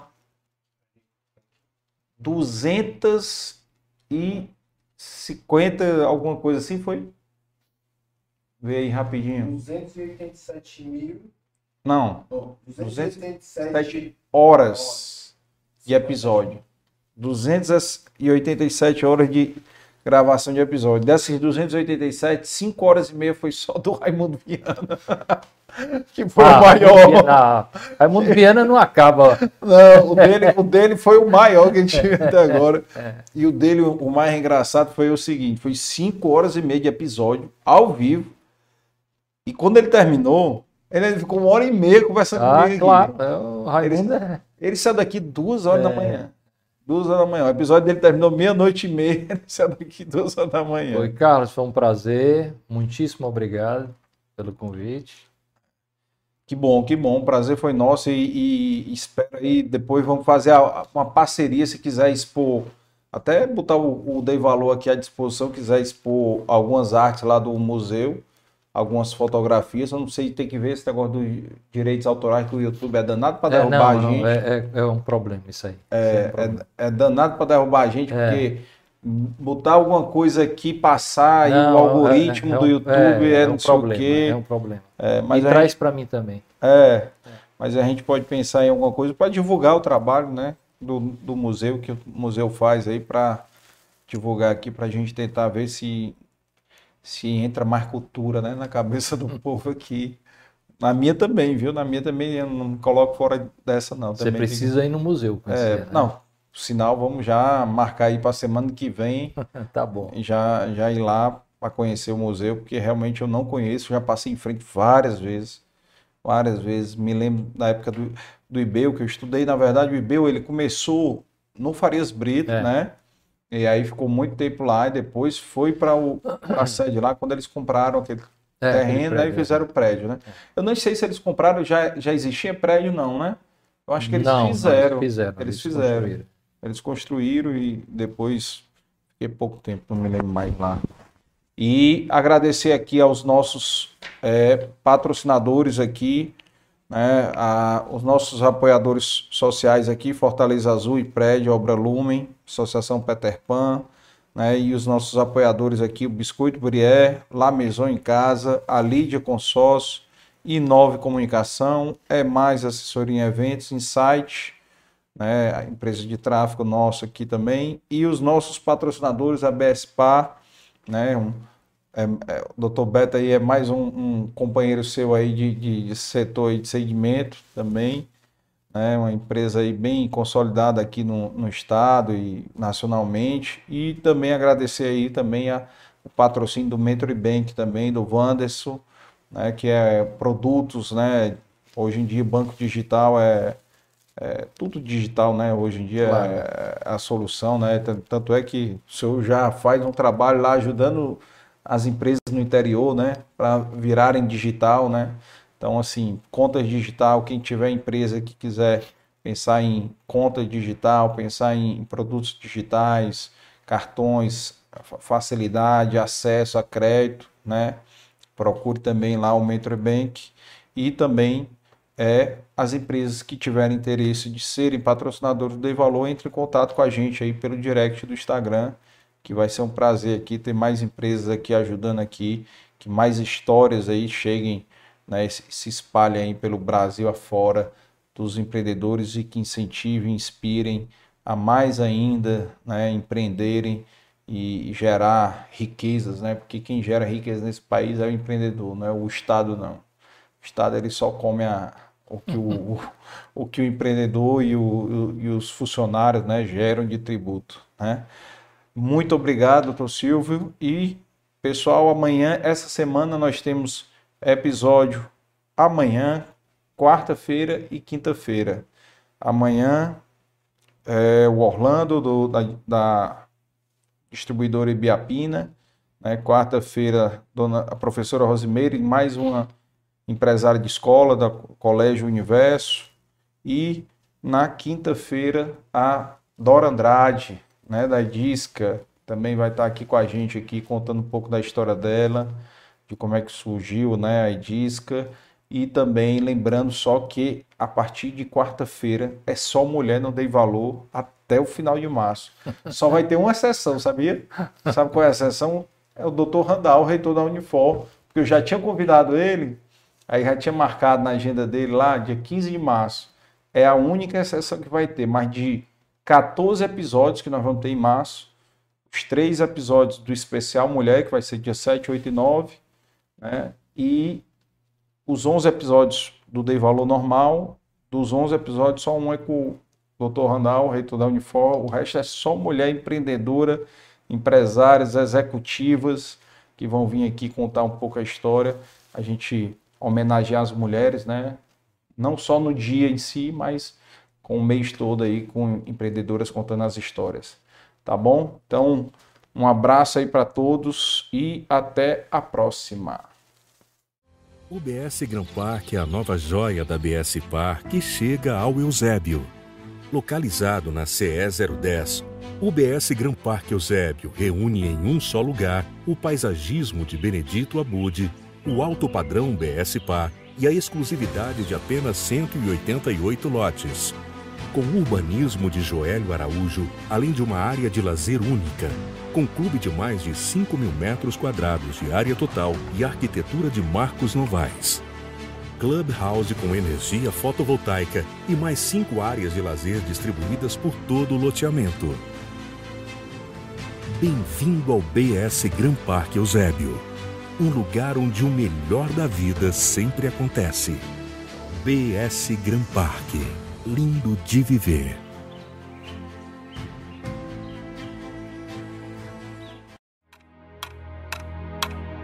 A cada segundo, infinitas possibilidades, desafios, conexões.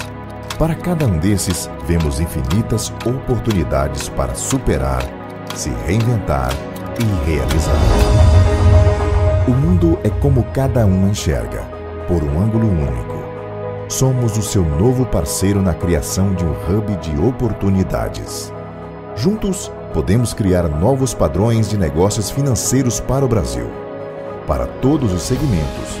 Para quem abastece energias, transporta sonhos, constrói conquistas, transformam o mundo e criam histórias diariamente.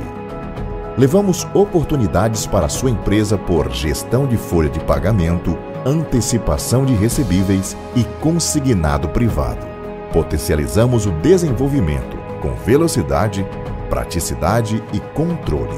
Tudo na palma da mão para melhorar a sua rotina empreendedora. Somos focados em trazer transformação para o seu negócio, unindo inovação financeira com qualidade de vida para seus colaboradores, com cartão saque antecipação de salário, PIX ilimitado e crédito pré-aprovado. Digital, intuitivo, desburocratizado, com taxas menores do que bancos tradicionais e formas inovadoras de transformar custos em receita. Tudo com o comprometimento de uma empresa experiente e responsável. Vamos juntos criar o ecossistema financeiro mais oportuno do Brasil.